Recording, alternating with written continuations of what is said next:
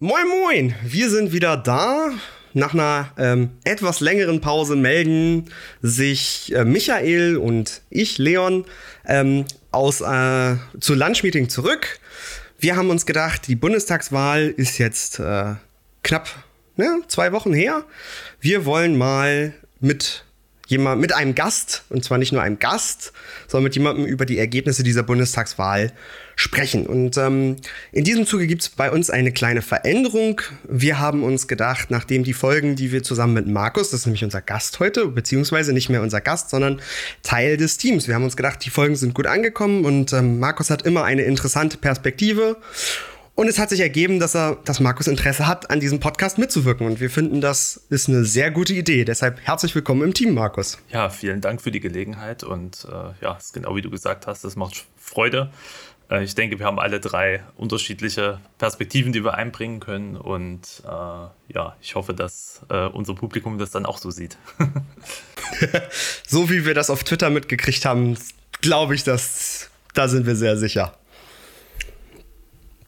Ja, also fangen wir doch mal gleich mit, mit dem Thema an. Wie habt ihr das Wahlwochenende erlebt? Das finde ich mal ganz spannend. Wir können uns ja mal so, so ein bisschen chronologisch durch, durch, äh, durch, durch die Zeit seit der Wahl durcharbeiten, denn da gibt es so einige Dinge, die, glaube ich, seitdem passiert sind, die, die recht entspannt sind. Aber wo habt ihr die Wahl verfolgt, miterlebt? Vielleicht fängt äh, Michael einfach mal an. Genau, wo habe ich die Wahl, die Wahl erlebt? Ähm, ich muss jetzt ehrlich gesagt mal einen Moment nachdenken. Ich glaube, es war wirklich total, total unspektakulär.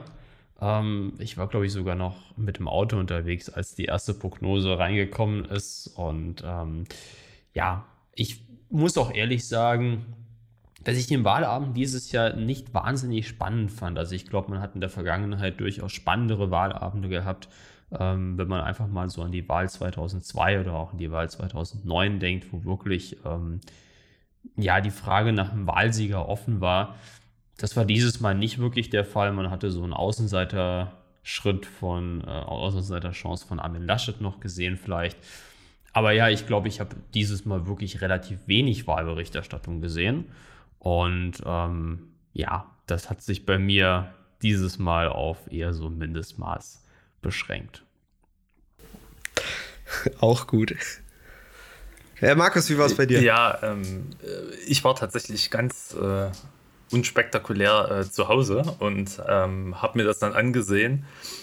Ähm, habe mich aber dieses Jahr dafür entschieden, äh, ja, äh, quasi die vier Hauptkanäle sozusagen ähm, äh, mir zumindest parallel hinzulegen. Also ich hatte mir dann quasi äh, hier auf meinem Monitor quasi die Streams von äh, NTV, RTL, Welt, ähm, ZDF und ARD quasi äh, parallel als Video-Pop-Outs hingelegt und habe dann äh, sozusagen mit den Ton dort angeschaltet, wo gerade die relevanten Sachen passierten. Ähm, bin allerdings zugegebenermaßen dann später eher bei den Privaten hängen geblieben, weil leider hat sich die in ja, meiner Wahrnehmung die etwas dünne Vorberichterstattung des ÖRR zur Wahl hin schon dann auch irgendwie weitergezogen. Also mich haben die Formate bis auf wenige Ausnahmen eher enttäuscht und so war es dann auch am, am Wahlabend. Und ähm, ja, ich glaube, ich bin dann irgendwann bei der, äh, hauptsächlich bei der NTV-Variante hängen geblieben.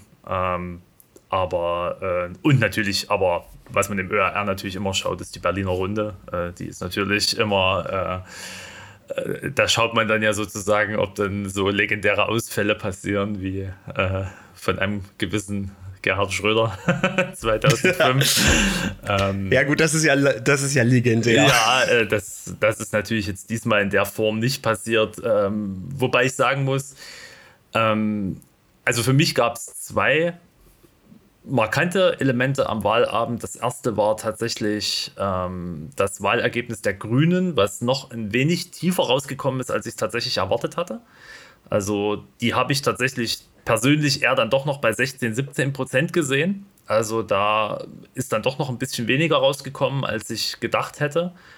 Ähm, und auch das Rennen zwischen CDU und CSU ist, äh, CDU und ähm, SPD ist durchaus äh, doch noch enger gewesen, als ich es für möglich gehalten hätte. Also ähm, ich hätte mir schon vorstellen können, dass da 4% Unterschied oder sogar mehr rauskommen. Also da ist dann doch nochmal ähm, ist ein klein wenig enger geworden, als man äh, gedacht hätte.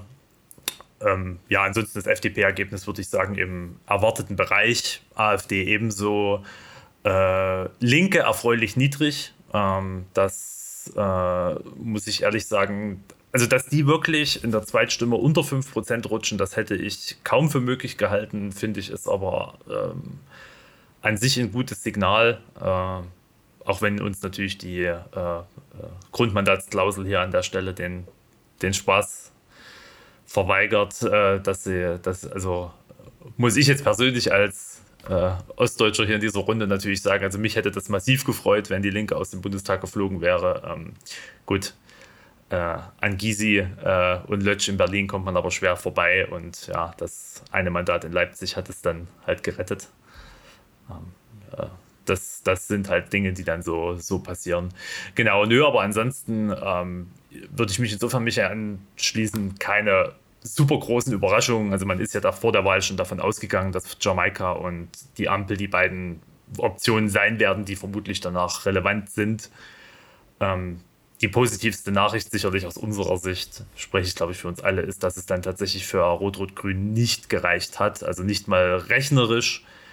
Ähm, ich meine, viele unserer, äh, sag ich mal, SPD-Insider, die man so aus der Twitter-Blase kennt, hätte man sicherlich gesagt, ja, wäre sowieso nicht passiert und so weiter. Aber ähm, ist, äh, ja, also man weiß es nicht. Also ich glaube, es hat äh, der Republik jetzt nicht geschadet, dass es einfach numerisch nicht möglich ist. Insofern ist die Option einfach vom Tisch. Und ähm, genau, das äh, in, in, insofern keine großen Überraschungen. Ähm, die allergrößte sicherlich das äh, Erstwählerergebnis, was ja dann die Politik und die Medienlandschaft in den folgenden Tagen äh, aufgewühlt hat. Aber da reden wir sicherlich noch drüber. Genau, da, da reden wir gleich drüber. Ich finde das spannend. Ich habe diesen Wahltag nämlich Tatsache etwas anders erlebt. Ich habe äh, mir den Spaß gemacht und bin Tatsache nach Berlin gefahren und äh, habe mich nur mit ein paar Leuten getroffen, unter anderem mit äh, Lea, mit Noreen, mit James, äh, mit Johnny und äh, verschiedenen anderen Akteuren von Keep It Liberal, die die ihr auch alle kennt. Und ähm, ich hatte dadurch ähm, Spaß, äh, weil durch Zufall man, wenn man in solchen Kreisen unterwegs ist, auch Exit-Polls bekommt und zwar deutlich früher als ähm, 18 Uhr. Und es gab da zwischenzeitlich einige sehr interessante Entwicklungen, wo die FDP in einigen Exit Polls ein bis zwei Prozentpunkte vor den Grünen lag, unter anderem dann auch bestätigt worden von, äh, von dem lieben Herrn Aiwanger aus Bayern, der der Meinung war, es ist ähm, legal, ähm, Exit Polls zu veröffentlichen und äh, zu Wahlaufrufen zu missbrauchen. Äh, Hinweis, nein, das ist nicht legal. Das ist sogar teilweise strafbar. Also da bin ich gespannt, was, was da mit dem Vizeministerpräsidenten von ähm, Bayern noch so los ist und ob es das nochmal strafrechtlich oder zumindest äh, sonstige Konsequenzen für den Herrn hat. Aber ja, da gab es zwischenzeitlich einige sehr spannende ähm, Dinge und ähm, der Abend war insofern doppelt spannend, weil ich nicht nur auf das Bundestagswahlergebnis äh, geschaut habe, sondern auch auf das Ergebnis nach Berlin-Lichtenberg. Das ist nämlich der Wahlkreis von Noreen. Und Noreen ist ja als Direktkandidatin angetreten.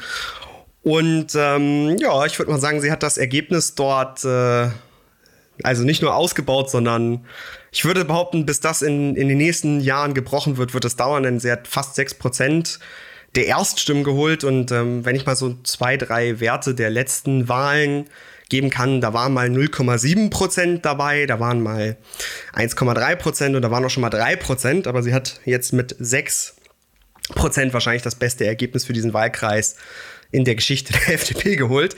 Ähm, der Wahlkreis geht übrigens, seit es diesen Wahlkreis gibt, äh, an äh, die Linkspartei. Also auch dort bestehen Chancen, ähm, an den drei Grundmandaten ähm, zu rütteln und dafür zu sorgen, dass es keine drei sind. Äh, insofern war das wirklich ein spannender Abend. Ähm, aufgrund der Exit Polls war ich dann so ein bisschen, habe gedacht, okay, vielleicht schaffen wir doch 13 Prozent, aber hat ja leider nicht gereicht. Aber ich denke, man kann Tatsache ganz zufrieden sein. Vor allen Dingen, wie du eben schon gesagt hast, mit dem Ergebnis der Erstwähler. Da gab es ja am, ich glaube, am Abend noch die ersten Auswertungen, die besagt haben, dass die Erstwähler ähm, zu, ich glaube, 23 Prozent oder sogar 24 Prozent die FDP gewählt haben. Ähm, deutlich und damals noch, glaube ich, mit zwei oder drei Prozentpunkten Abstand zu den Grünen. Also wirklich ein, nicht nur ein, ein, ein respektables Ergebnis, sondern ein hervorragendes Ergebnis, gerade für die Zukunft. Und ähm, darüber habe ich mich sehr gefreut, weil letztendlich bedeutet das, es gibt eine liberale Zukunft. Und ähm, die Generation Trade Republic ähm, möchte, möchte an der Politik teilnehmen und hat sich für die FDP entschieden, was ich nur begrüßen kann. Ähm, was allerdings einige Medienvertreter irgendwie nicht so gefallen hat, habe ich so das Gefühl. Ja, ich denke, da, da ist man so ein bisschen Opfer der, der eigenen Narrative geworden. Und ja, ich bin schon immer ein bisschen vorsichtig, dieses Wort Narrativ äh, für Medienberichterstattung zu verwenden, weil es auch gerne von einem gewissen politischen Spektrum für Sachen verwendet wird. Aber ähm, in der Tat, wenn man sich politische Berichterstattung mal anschaut, dann werden schon oft Narrative verbreitet und keine wirklichen, naja, keine wirklichen Statements, die einer Analyse standhalten würden. Und ich habe so den Eindruck, im Anschluss an die Oberwahl 2019 ist die Medienwelt fast total darauf eingestiegen, dass ähm, alle jungen Menschen jetzt grün wählen. Und ähm, die Protestbewegung Fridays for Future hat das sicherlich dann nochmal ein bisschen verstärkt, dass die auch jetzt natürlich seit 2019 immer weiter, sage ich mal, medial präsent ist. Wenn man sich mal die Vergangenheit anguckt, dann ist es ja gar nicht so gewesen. Angela Merkel hat wahnsinnig viele junge Erstwähler gehabt bei ihren, ihren Wahlsiegen auch andere CDU-Politiker, Annegret Kramp-Karrenbauer zum Beispiel in meinem Heimatland im Saarland aufgrund der Erstwähler mal eine Wahl gewonnen. Ähm, dementsprechend ist eh schon die Frage gewesen, ist das Narrativ überhaupt korrekt, dass die Leute so stark die Grünen wählen? Und 2017 haben auch schon ziemlich viele junge Leute die FDP gewählt, bisschen weniger als die Grünen und ähm, die beiden Volksparteien lagen sogar noch vor den Grünen, auch bei den Erstwählern. Also Dementsprechend dieses Grundnarrativ, die Jugend wählt grün, ist schon mal von vornherein einfach falsch. Dementsprechend wäre es eigentlich eher die Nachricht gewesen, dass die Grünen mal den Platz 1 bei den Erstwählern haben, denn das hatten sie noch nie bei einer Bundestagswahl.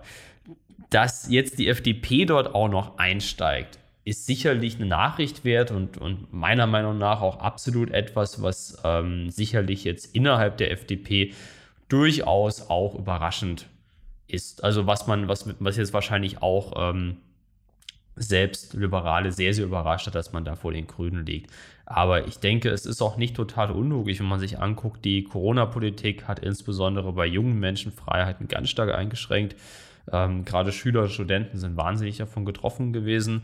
Ähm, in der Bildungspolitik ähm, gibt es ja nicht nur linke Ansätze, es gibt auch liberale Ansätze, die, die durchaus sehr, sehr lobenswert und lohnenswert sind. Und die FDP ist nach wie vor die einzige Partei, die sich überhaupt mal traut, bei dem Thema Rente irgendeine brauchbare Lösung anzubieten. Dementsprechend ist es für mich nicht ganz unlogisch, dass die Leute FDP wählen. Und ähm, letztendlich muss man das aber auch wieder in einer Relation sehen.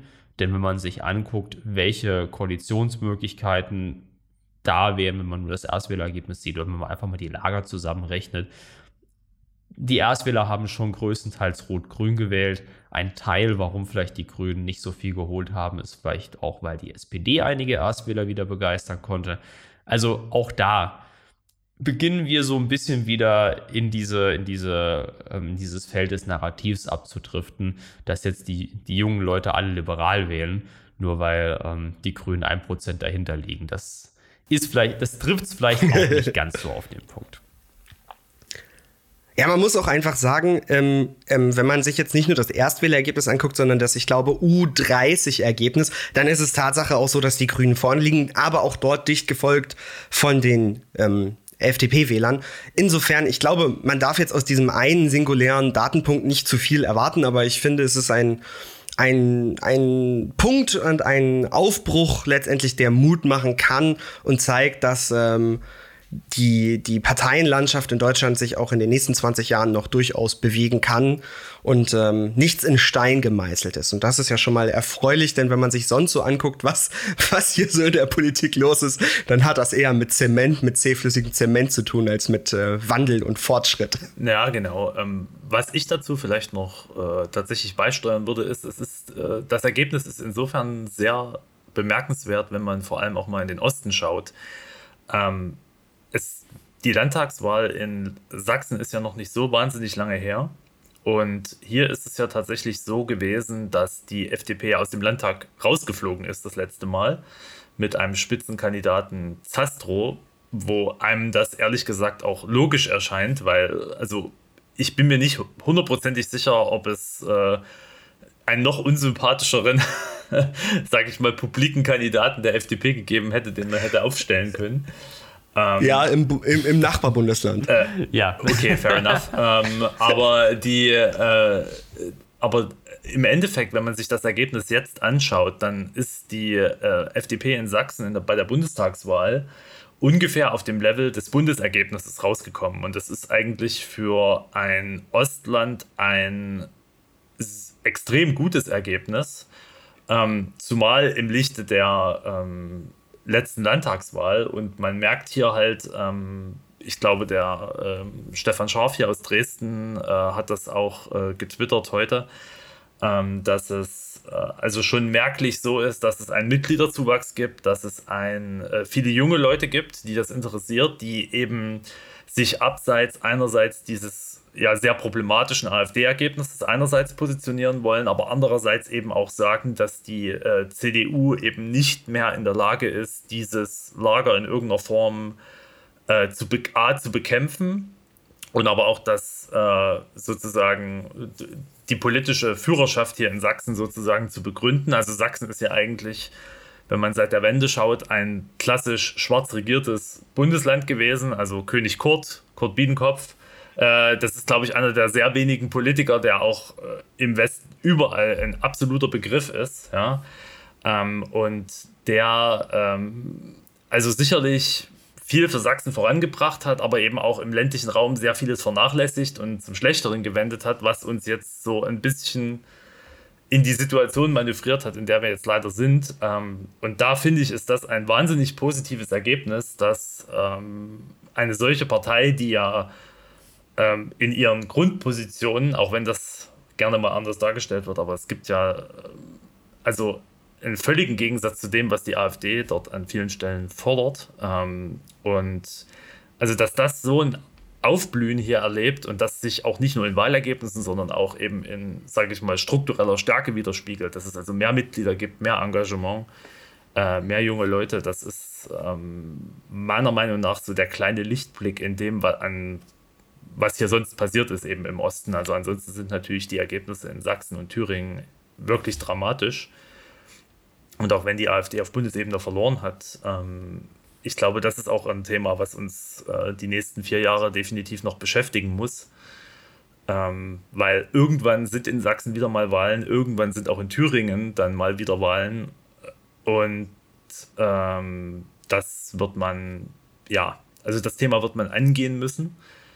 Äh, und ich bin mir ziemlich sicher, dass das die Union in ihrem aktuellen Zustand äh, nicht schaffen wird, die Leute dort abzuholen. Das wird einerseits mit Aufgabe der Union sein, aber es müssen dann eben auch wirklich äh, Liberale, die SPD ähm, dort mitwirken, weil es ist nicht davon auszugehen, dass die Grünen da in, im Osten viel beizutragen haben. Sie sind hier strukturell halt schwach, äh, haben relativ wenige Lösungen für die ja, für den ländlichen Raum anzubieten. Das muss man einfach so sagen. Das spiegelt sich ja in allen Wahlergebnissen immer auch wieder. Und ähm, also ich glaube ehrlich gesagt, wenn es dann äh, neben der Union die Sozialdemokratie und die Liberalen nicht retten, dann laufen wir ja trotz der Schwäche im Bund äh, einem ziemlich gefährlichen Szenario entgegen. Und das also ich halte es für nicht ausgeschlossen, dass ähm, sowohl in Thüringen als auch in, in Sachsen ähm, es über kurz oder lang einen Ministerpräsidenten der AfD gibt. Denn wir brauchen uns nichts vormachen. Ähm, wenn jetzt äh, sich alle Parteien in den jeweiligen Landtagen zusammenschließen, um nur um den AfD-Kandidaten zu verhindern, das kann man einmal machen. Das kann man vielleicht auch ein zweites Mal machen. Aber spätestens beim dritten Mal fliegt einem das komplett um die Ohren, weil dann genau die Argumente, die die AfD, moment, die, die AfD momentan spielt, nämlich Einheitsbrei, Blockparteien, wie auch immer, äh, weil die genau dann greifen. Also es muss, es muss gehen, ohne dass alle demokratischen Parteien ähm, sich zu einer Einheit zusammenschließen. Und ähm, da sehe ich das ganz klar. Das muss darüber laufen, dass die CDU, SPD, FDP, in, in manchen Teilen auch die Grünen sich da einfach mal äh, mit beschäftigen müssen, was da in diesen zwei Bundesländern abgeht. Denn wenn wir uns das restliche Ergebnis in, in den ehemaligen Bundesländern, äh, in den neuen Bundesländern anschauen. ja, die, äh, also für die, für die ehemaligen Bundesländer, äh, was? Nein, also für die neuen Bundesländer anschauen, wobei neu ist auch schon wieder, schon wieder so ein Thema. Ähm, da ist es ja so, dass, dass äh, nördlich, die nördlichen äh, ehemaligen DDR-Gebiete, die sind ja heute alle an die SPD gegangen. Also wie Mecklenburg-Vorpommern und so weiter und so fort. Da hast du, ja, da hat man auch teilweise wieder ein bisschen AfD, aber da hast du starke Sozialdemokratie. Das hast du aber in den südlichen Bereichen halt nicht. Und ähm, ich habe sechs Jahre in Thüringen gelebt und ich äh, bilde mir ein, zumindest mal ein bisschen was von, den, von Land und Leuten kennengelernt zu haben, muss mal so zu sagen. Und mich wundert das Tatsache nicht. Also äh, es gibt Probleme, die die Sozialdemokratie, die die CDU und die FDP einfach nicht adressiert haben. Und ähm, ja, da sind sicherlich ein, also 10 Prozent dieser der Wähler, die, die da AfD wählen, das sind stramm rechte Leute. Da müssen wir uns kein, ne, da muss man sich keine, keine Illusion machen. Aber die holen ja nicht nur 10 Prozent, die holen ja 20 Prozent und mehr. Richtig, ja. Und da muss man dran. Das ist genau der Punkt. Und da um ein schönes Beispiel, auch wo wir ja beim Thema Bundestagswahl heute sind, es waren ja auch zwei Landtagswahlen und wenn man sich jetzt beispielsweise mal das Ergebnis von Manuela Schwesig in Mecklenburg ansieht, ähm, das sind ja Ergebnisse wie zu alten Zeiten äh, von Volksparteien. Ne? Die hat 39 Prozent ähm, geholt in Mecklenburg-Vorpommern. Ähm, und das hat natürlich, äh, das hat natürlich Gründe, warum das so ist. Und da merkt man auch sehr die Natur unseres, sagen wir mal, föderalen Staats in der, in der Bundesrepublik. Ähm, sie hat das natürlich auch mit auf Bundeslevel, sagen wir mal, nicht komplett unproblematischen Positionen äh, gemacht. Ne? Also zum Beispiel, ähm, ich habe sie ja persönlich auch dafür kritisiert, äh, wie sie mit dem Thema Nord Stream 2 beispielsweise umgegangen ist. Ähm, es, die Wahrheit ist aber auch, man muss dieses Thema auch differenziert von zwei Seiten beleuchten.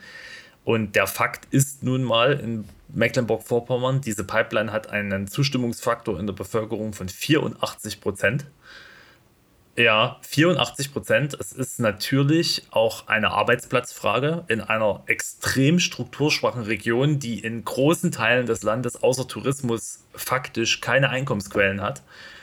Ähm, und äh, da muss man natürlich sagen, dass sie jetzt dort in Anführungsstrichen als Landesmutter ähm, das vorangetrieben hat und sich dort auch vom Bund nicht hat in die Suppe spucken lassen das kann man jetzt geopolitisch, das kann man auf Bundesebene natürlich kritisieren. Fakt ist aber, sie hat dort natürlich Politik im Interesse ihrer Landsleute gemacht. Das ist das, und das ist dann halt an der Stelle auch mal Demokratie, muss man sagen. Äh, sie ist dort eben 84 Prozent ihrer Landsleute gefolgt und hat eben das getan, für das sie auch dort irgendwo gewählt wurde. Und ähm, ich meine, das ist wahrscheinlich ein Thema für einen komplett eigenen äh, Podcast, was man sehr äh, ausdifferenzieren kann. Ähm, aber das sind am Ende des Tages die Dinge, die zu ähm, Wahlerfolgen führen und die auch äh, dazu führen, dass man eben eine Partei wie die AfD verhältnismäßig klein hält. Ich meine, wenn man ehrlich ist, ganz klein ist sie dort auch nicht. Ich weiß nicht, habt ihr die Zahlen im Kopf? Ich glaube, so um 16, 17 Prozent haben die trotzdem geholt. Ja, ähm, ich, glaub, ich glaube, es war irgendwie so in, in der Preisklasse. Also ähm, es, sie, sie, liegen, glaube ich, auch tatsächlich noch vor der Union. Aber ähm, es ist dennoch so, dass natürlich jetzt dadurch, dass eben sie 39 Prozent hat, hat sie völlig, sagen wir mal, ähm, realistische Koalitionsoptionen, mehrere sogar. Und ähm, das ist natürlich dann wiederum gut, äh, weil damit hat haben eben äh, Parteien wie die AfD im Parlament dann eben keine, keine Macht sozusagen. Äh, sie kann dort vernünftig äh, weiter regieren mit einem entsprechenden Mandat und ja, das ist natürlich wirklich ein vollkommener Gegensatz. Anders haben wir das natürlich auch mit äh, Haselhoff gesehen, der ja ähm, ein bisschen vor der Bundestagswahl dran war mit, mit Sachsen-Anhalt, ähm, der es halt eben auch geschafft hat, in seinem Laden aufzuräumen, eben als sein Innenminister dort komische Avancen Richtung den Blauen gemacht hat, hat er ihn halt äh, ohne mit der Wimper zu zucken abgesetzt. Ähm, das ist halt das, was zum Beispiel mit unserem Innenminister hier in Sachsen auch nötig wäre, aber ähm, halt bis jetzt noch nicht passiert ist. Und ähm, ja, die Quittung äh, wird es potenziell geben, wenn sich daran eben nichts ändert. Ja, ich, ich denke auch, dass das Ganze ist so ein bisschen so eine strukturelle Frage. Also wie ihr gesagt habt, in den nördlichen ostdeutschen Bundesländern haben wir natürlich eine starke SPD. Wir haben auch ähm, sicherlich ein bisschen andere, andere Strukturen. Also man hat, man hat halt sicherlich auch vielleicht gemeinsame Themen, wie jetzt zum Beispiel diese, diese Pipeline oder man hat sich auch andere Themen, Mecklenburg-Vorpommern, hinter die man irgendwie die Bevölkerung versammeln kann.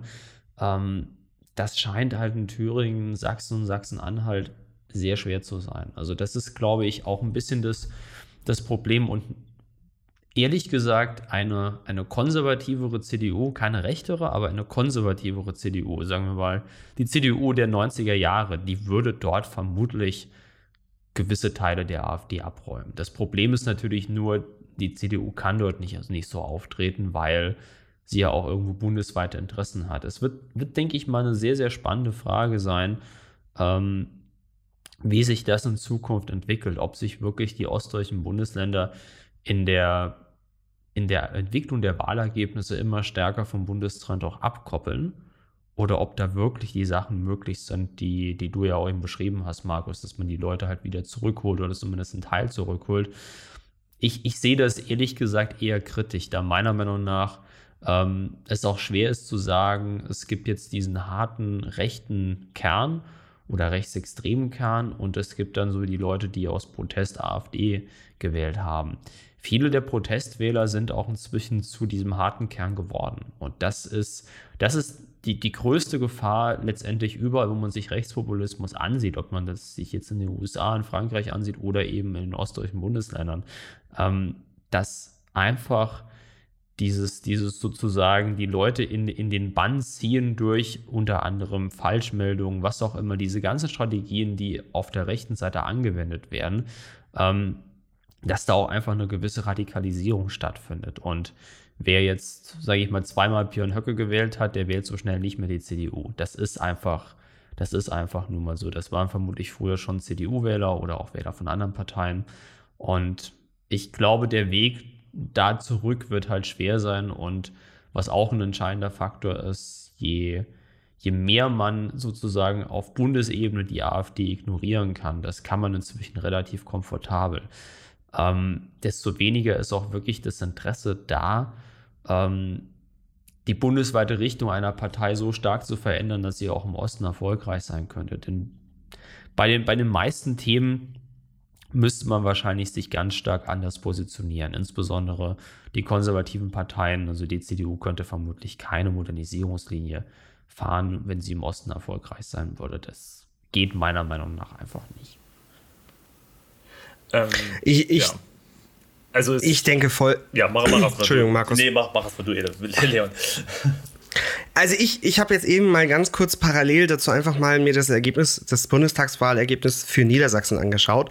Und da sieht man, dass die AfD hat in den Zweitstimmen, das sind ja letztendlich die relevanten für kleinere Parteien, ähm, 7,4 Prozent geholt. Und ich denke, auf diesen Wert wird sich das in den meisten alten Bundesländern ähm, einpegeln. Und dann werden wir ein, zwei, drei ähm, Bundesländer im Osten haben, die einfach überdurchschnittlich stark AfD haben. Es wird dann im Bund darauf hinauslaufen, dass die AfD leider auf diesen, sage ich mal, 8 bis 10 Prozent stehen bleiben wird. Da auch wahrscheinlich so schnell sich nicht wegbewegt. Aber halt für die, für die realpolitische Welt äh, in Berlin und Deutschland irrelevant bleibt. Genauso wie es sein soll. Aber das ist halt leider ein Fakt, mit dem wir uns ähm, abfinden. Ja, müssen. ich denke aber auch, ähm, also ich sag mal so, die Bundesrepublik war da eigentlich auch in, äh, ja, in vielerlei Hinsicht auch eine Ausnahme in Parteiensystemen, muss man ganz klar sagen. Ähm, man hat diese, sagen wir mal, 8 bis 10 Prozent äh, im Schnitt in der Bevölkerung, je nach Region, die, ähm, die in dieses Spektrum gehören. Und ähm, äh, es ist eigentlich so, gerade wenn man sich das auch hier in, in, in, in Sachsen ansieht und ähm, fairerweise muss man auch sagen, da gehören auch durchaus Teile von Bayern dazu, ähm, die, wo, sage ich mal, der Konservatismus dann eben, sag ich mal, rechts über diese berühmte von Franz Josef Strauß zitierte Mauer eben doch drüber fällt. Und dort ist es einfach so, wenn man auch in die 90er Jahre mal zurückgeht, in die Wahlergebnisse, ne? ich sage DVU, ich sage NPD und Dritter Weg. Ja, was wir jetzt Schillpartei. Ja, was auch immer es da nicht alles gegeben hat. Wenn man das alles mal aufsummiert, dann kommt man eben genau bei dieser Zahl raus. Also ich denke auch, dass wir so Größenordnung äh, im, im wahrscheinlich im, im Westen etwas weniger, 7 bis 8 Prozent, im Osten wahrscheinlich eher Größenordnung 10, 12 Prozent ähm, Leute haben, die wird man mit keinem realpolitischen Angebot, egal ob von, sag ich mal, strikt konservativ bis relativ links, ähm, wird man die mehr abholen. Das, das ist einfach so, das wird sich nicht wesentlich ändern und das ist eigentlich in unterschiedlicher Ausprägung in fast allen äh, europäischen Ländern ja auch so zu beobachten. Ähm, also ich, ich denke auch, dass dieser Traum, dass die AfD irgendwie mal aus dem Parlament wieder verschwindet, das äh, kann man relativ gesichert vergessen. Es sei denn, sie kommen natürlich in eine Phase, wo sie sich wirklich komplett selbst zerlegen, was ja nicht völlig ausgeschlossen ist. Also wie Spinnefeind sich Meuthen und Weidel sind, das war ja schon am Wahlabend äh, deutlich sichtbar in der Bewertung des Wahlergebnisses und auch dann bei der Bundespressekonferenz. Ähm, ich denke, dass Jörg Meuthen mittlerweile tatsächlich auf den Dampfer gekommen ist, dass er gemerkt hat, dass man mit diesem völlig plumpen Kurs nicht weiterkommt.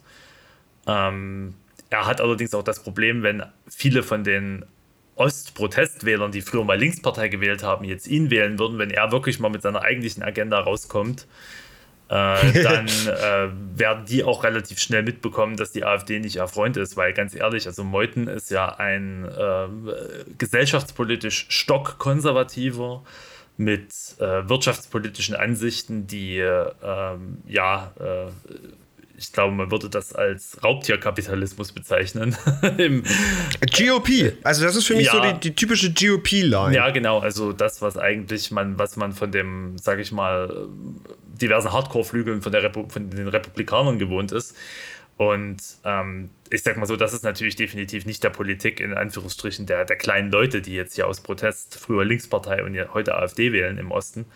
Also das kann man völlig vergessen. Ja, also äh, da merkt man aber eben auch, das hat Michael ja schön beschrieben, mit Fake News und eben sehr stark auf die jeweilige Ortschaft und Zielgruppe zugeschnittenem Wahlkampf, dass diese Figuren auch überhaupt nichts mit den Problemen der Leute dort zu tun haben. Ne? Also wenn in Meuthen das volle inhaltliche Sagen innerhalb der AfD hätte, also dann dann wäre die AfD vermutlich das, was man der FDP lange Jahre vorgeworfen hat, ne? nämlich wirklich die Partei der reichen, starken, äh, mit sozusagen kompletten Überfahren von sozial schwachen und äh, bildungsfernen Schichten. Ja? Also ähm, was eigentlich schon zeigt, wie absurd diese Partei in ihrer Zusammensetzung eigentlich ist. Ne? Weil, ja, also dass, dass in einer Parteispitze ein Schrupalla neben einem Meuten sitzt, ist eigentlich, das ist schon real Karikatur, muss man einfach sagen.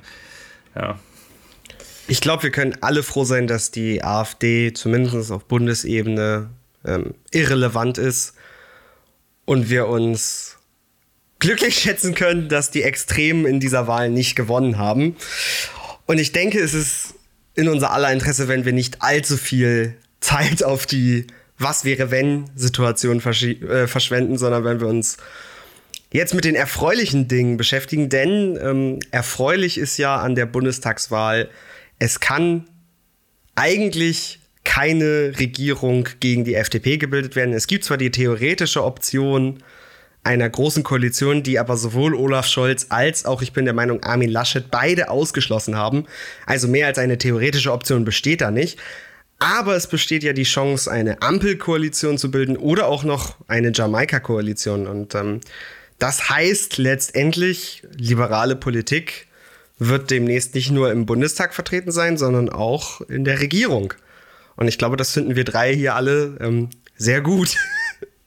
Ja, auf jeden Fall. Also die, äh, du hast es ja schon angesprochen, also ich glaube, die GroKo würde alleine ich glaube, alleine dort wäre dann die Präsenz von äh, Kevin Kühnert und 50 Jusos im Bundestag oder 48, wie viele es sind, sehr hilfreich, weil ähm, also ich glaube, ein zweites Mitgliedervotum für eine große Koalition in der SPD, also das ähm, äh, ja, das halte ich nicht für ein Szenario, was in irgendeiner Form zustimmungsfähig innerhalb der Partei wäre. Ähm, das äh, und dass die Union sich dort an der Stelle als Juniorpartner verkauft, das äh, sehe ich auch noch nicht kommen. Ähm, zumal man ja auch immer bedenken muss auf Bundesebene. Wir reden da immer über zwei Parteien, wir reden immer über die äh, CDU und die CSU und die CSU als Juniorpartner, wenn die äh, CDU nicht den Kanzler stellt. Also das, ähm, das wünsche ich niemandem, nicht mal meinem ärgsten Feind. Wo, wobei man jetzt ja kurz einwerfen müsste, also rein mathematisch müsste eigentlich auch eine Koalition aus SPD und CDU ohne CSU möglich sein. Äh, ist, ich halte es aber nicht für realistisch. Ist, das, das, ist natürlich dann ein politisch ganz spannendes Konzept. Ähm, da freue ich mich dann äh, mit Popcorn auf den nächsten CSU-Parteitag, wenn es dazu kommen sollte.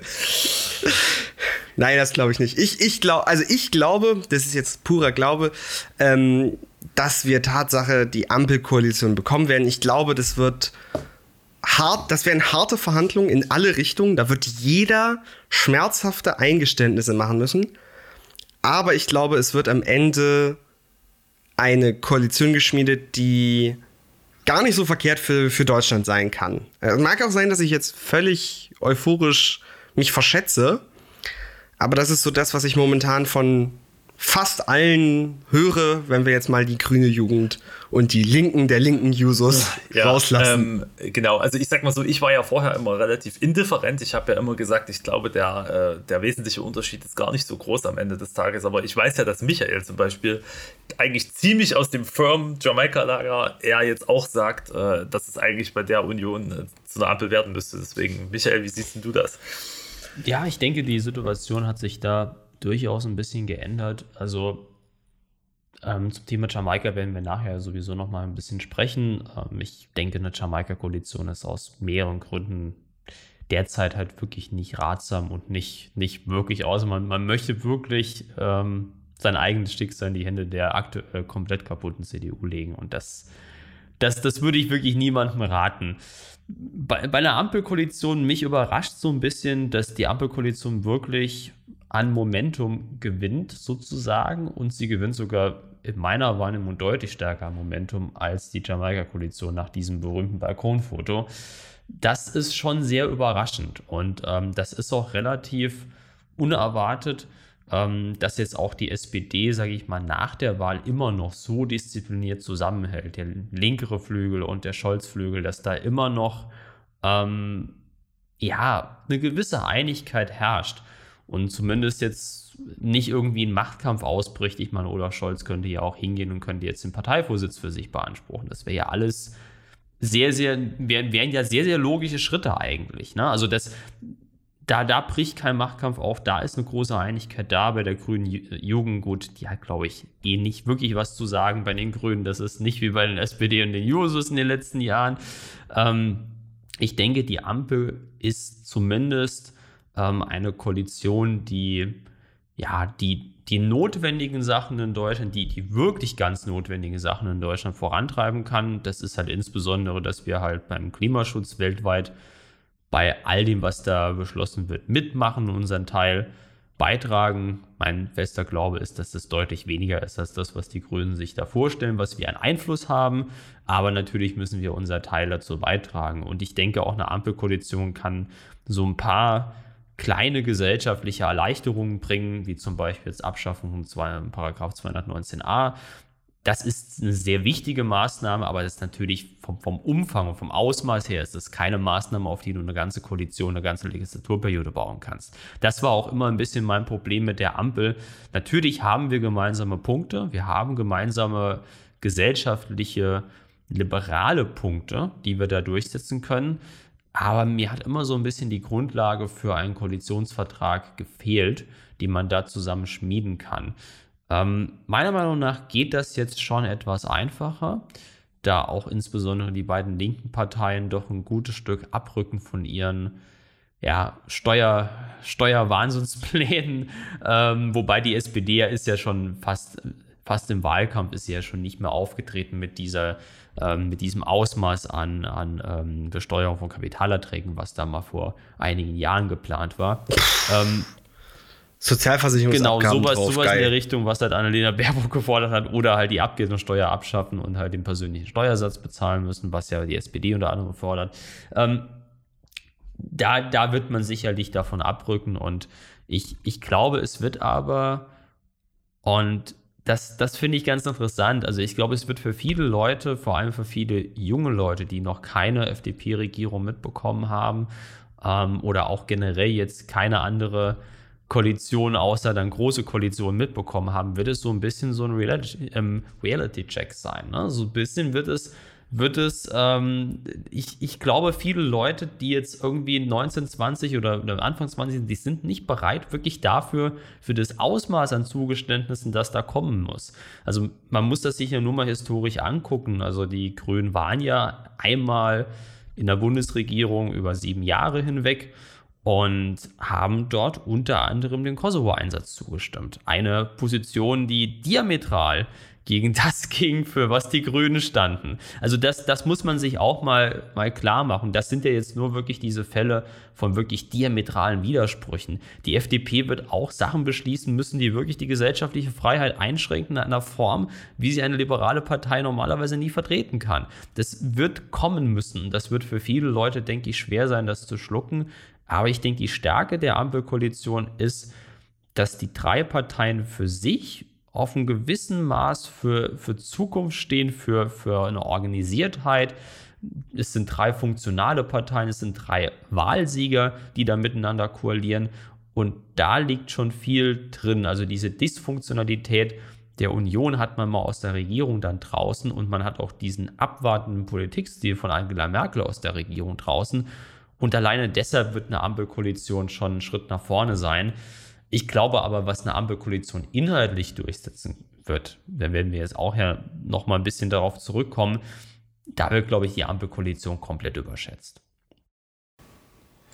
Ja, also ich persönlich denke mal, also du hast, der wichtigste Punkt ist, denke ich, wirklich, und das hat, glaube ich, alle überrascht oder viele, äh, mich inklusive, ist wirklich die inhaltliche und personelle Geschlossenheit der SPD. Ich meine, wenn man jetzt ähm, mal so verschiedene Insiderwerke sich zu Gemüte geführt hat. Also ein Beispiel ähm, Machtverfall von Robin Alexander.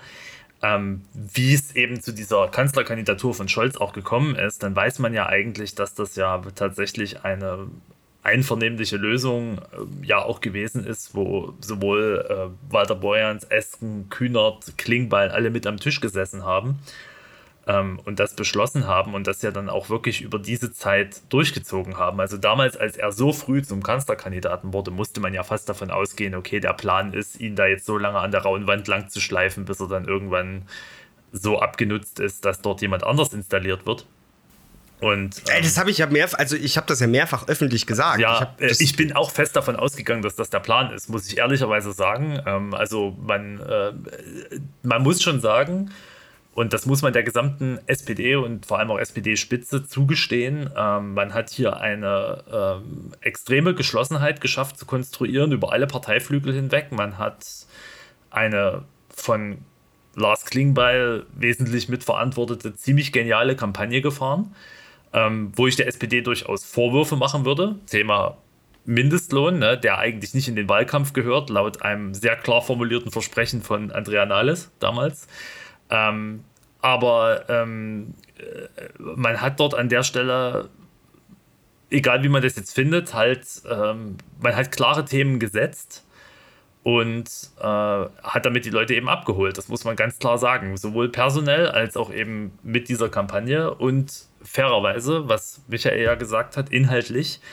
Ähm, und das würde ich vielleicht jetzt nochmal herausstellen als ein, das habe ich auch vor ein paar Tagen schon getwittert, äh, wir kommen jetzt in die absurde Situation, mit der Ampelkoalition, dass die Parteien gegenseitig teilweise Versprechen gemacht haben, die absurderweise durch die jetzt zu erwartenden Koalitionspartner eingelöst werden, weil der Olaf Scholz hat riesig stabile Renten plakatieren lassen, ohne Konzept. Und der Witz ist aber, dass insbesondere die FDP, aber auch ein Stück weit, muss man fairerweise sagen, die Grünen mit ihrem Wahlprogramm äh, eigentlich die Konzepte mitbringen, die dafür geeignet sind, dieses, diesen Spruch umzusetzen.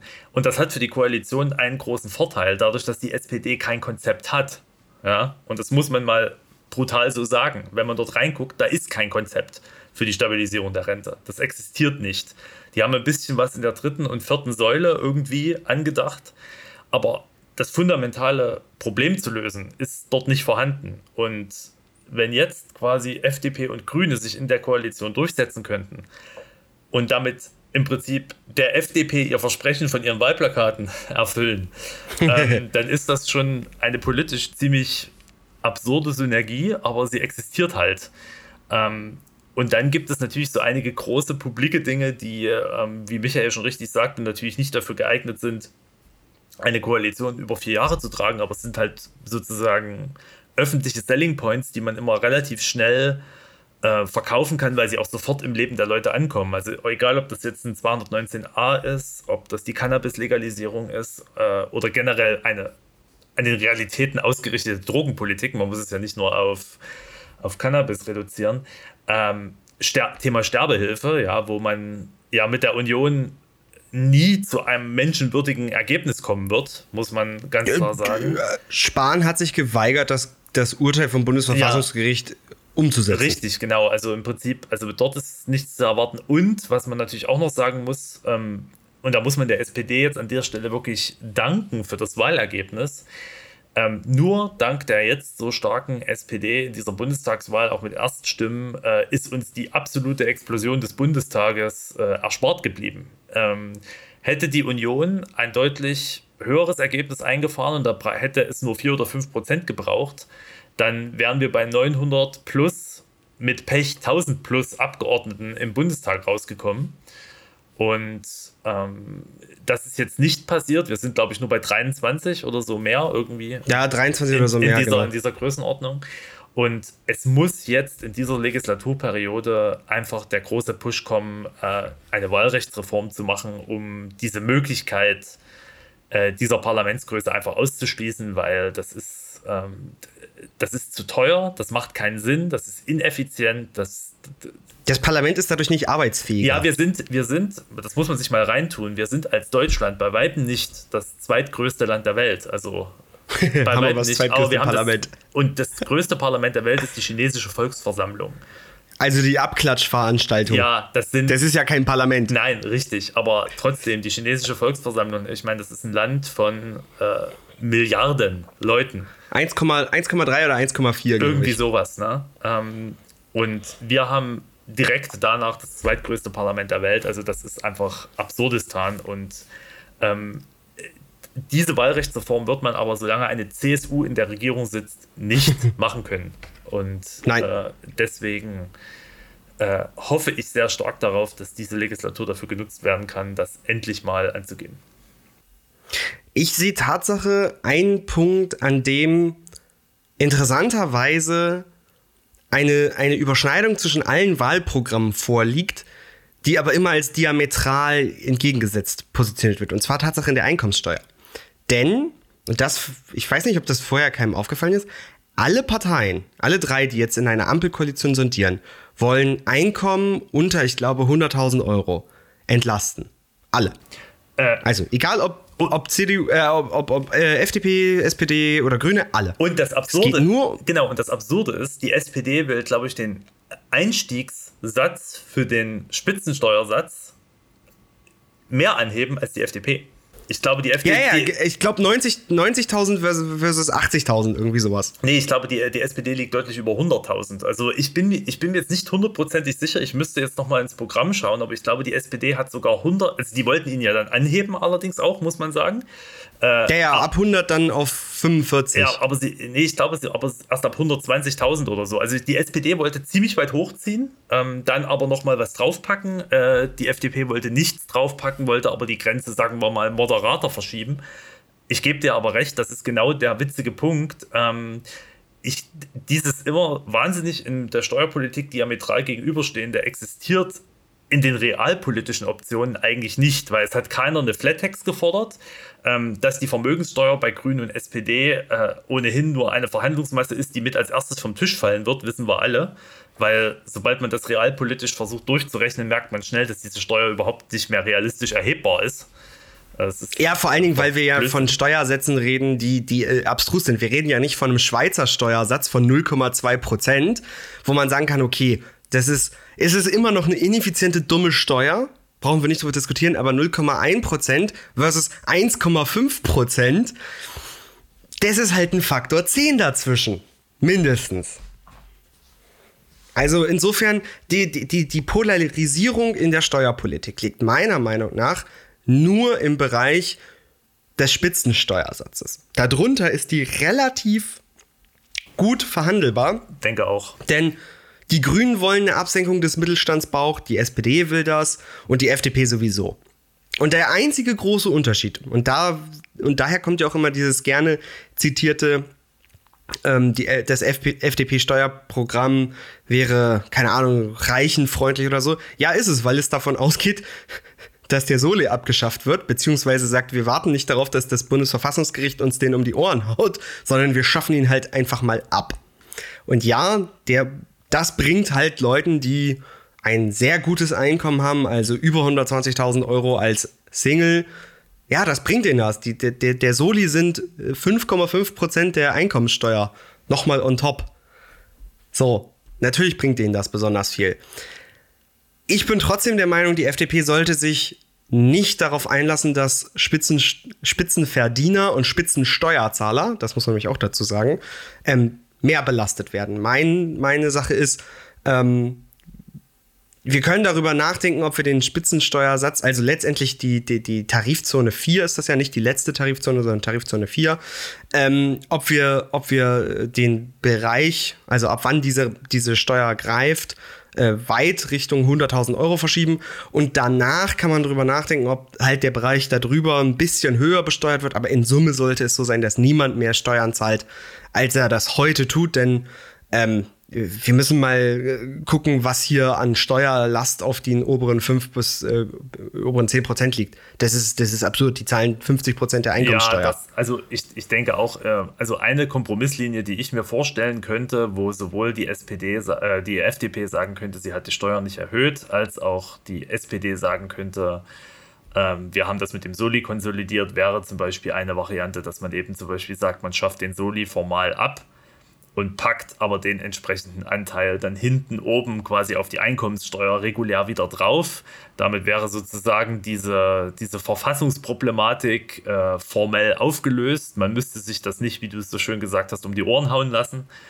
Ähm, also äh, ich sag mal so, das würde mich jetzt nicht unendlich glücklich machen, diese Lösung, aber es wäre sicherlich eine tragfähige. Also, was man realistisch, glaube ich, sagen muss, ist, die Ampelkoalition wird sicherlich keine Koalition werden, die äh, in irgendeiner Form, äh, sagen wir mal, ab mittleren Einkommen oder mit mittelhohen Einkommen aufwärts äh, zu irgendwelchen Erleichterungen führt, finanziell. Das, also jetzt rein steuerlich. Das, das ist sicherlich nicht zu erwarten, das ist völlig richtig. Ähm, aber ich denke auch, dass die Koalitionspartner SPD und Grüne schlau genug sind, dass sie genau wissen, dass sie die FDP nicht in eine Koalition zwingen können, wo numerisch relevante Mehrbelastungen hinten rauskommen, weil dann äh, ja ist das, äh, das ist ähnlich wie ein Mindestlohn bei der SPD. Äh, wenn man jetzt versuchen würde, den wegzuverhandeln, das ist so ein zentrales Wahlversprechen gewesen. Ähm, das, das wäre nicht vermittelbar. Äh, und ich, ich denke, deswegen wird man wahrscheinlich der FDP dieses Zugeständnis machen, dass man das numerisch so hinkriegt, dass zumindest nicht mehr rauskommt und dafür man aber eben zum Beispiel dem Mindestlohn zustimmt. Irgendwie sowas. Ich denke, ja.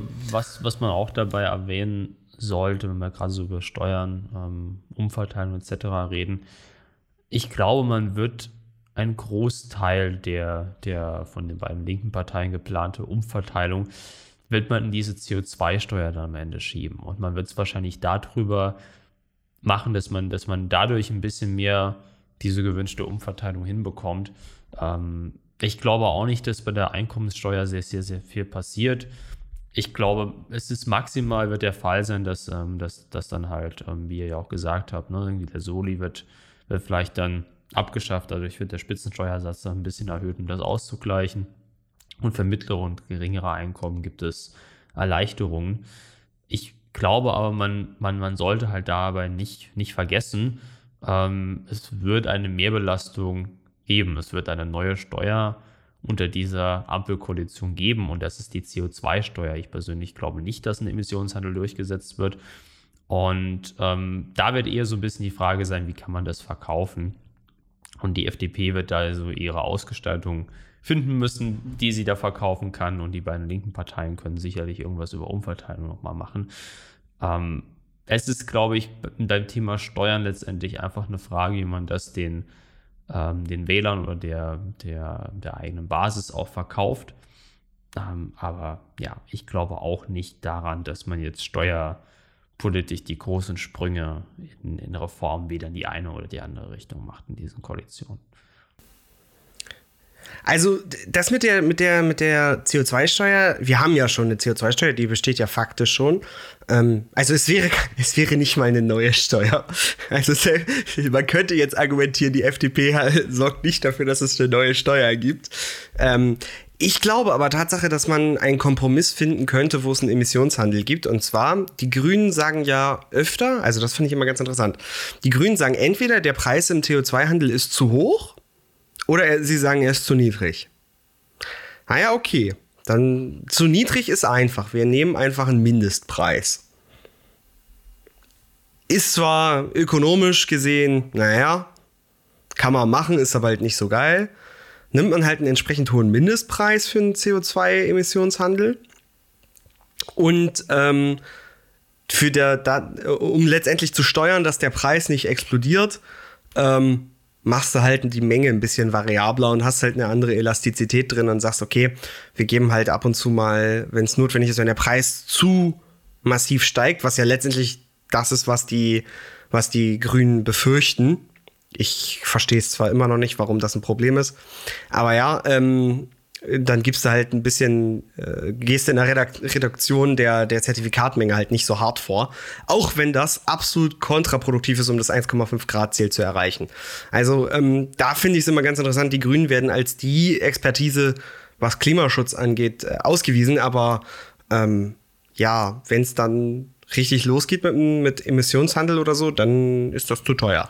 Ja, man wird, also, denke das verstehe ich nicht. Ich, ich, denke, du hast recht, dass das sich am Ende in so einer Art ähm, Kompromiss wiederfinden wird. Ich meine, wo man argumentieren kann, dass man das, äh, sage ich mal, nicht ganz so generisch über den Handel, sondern auch direkt über den Konsum regeln kann, sind solche Dinge wie Flüge.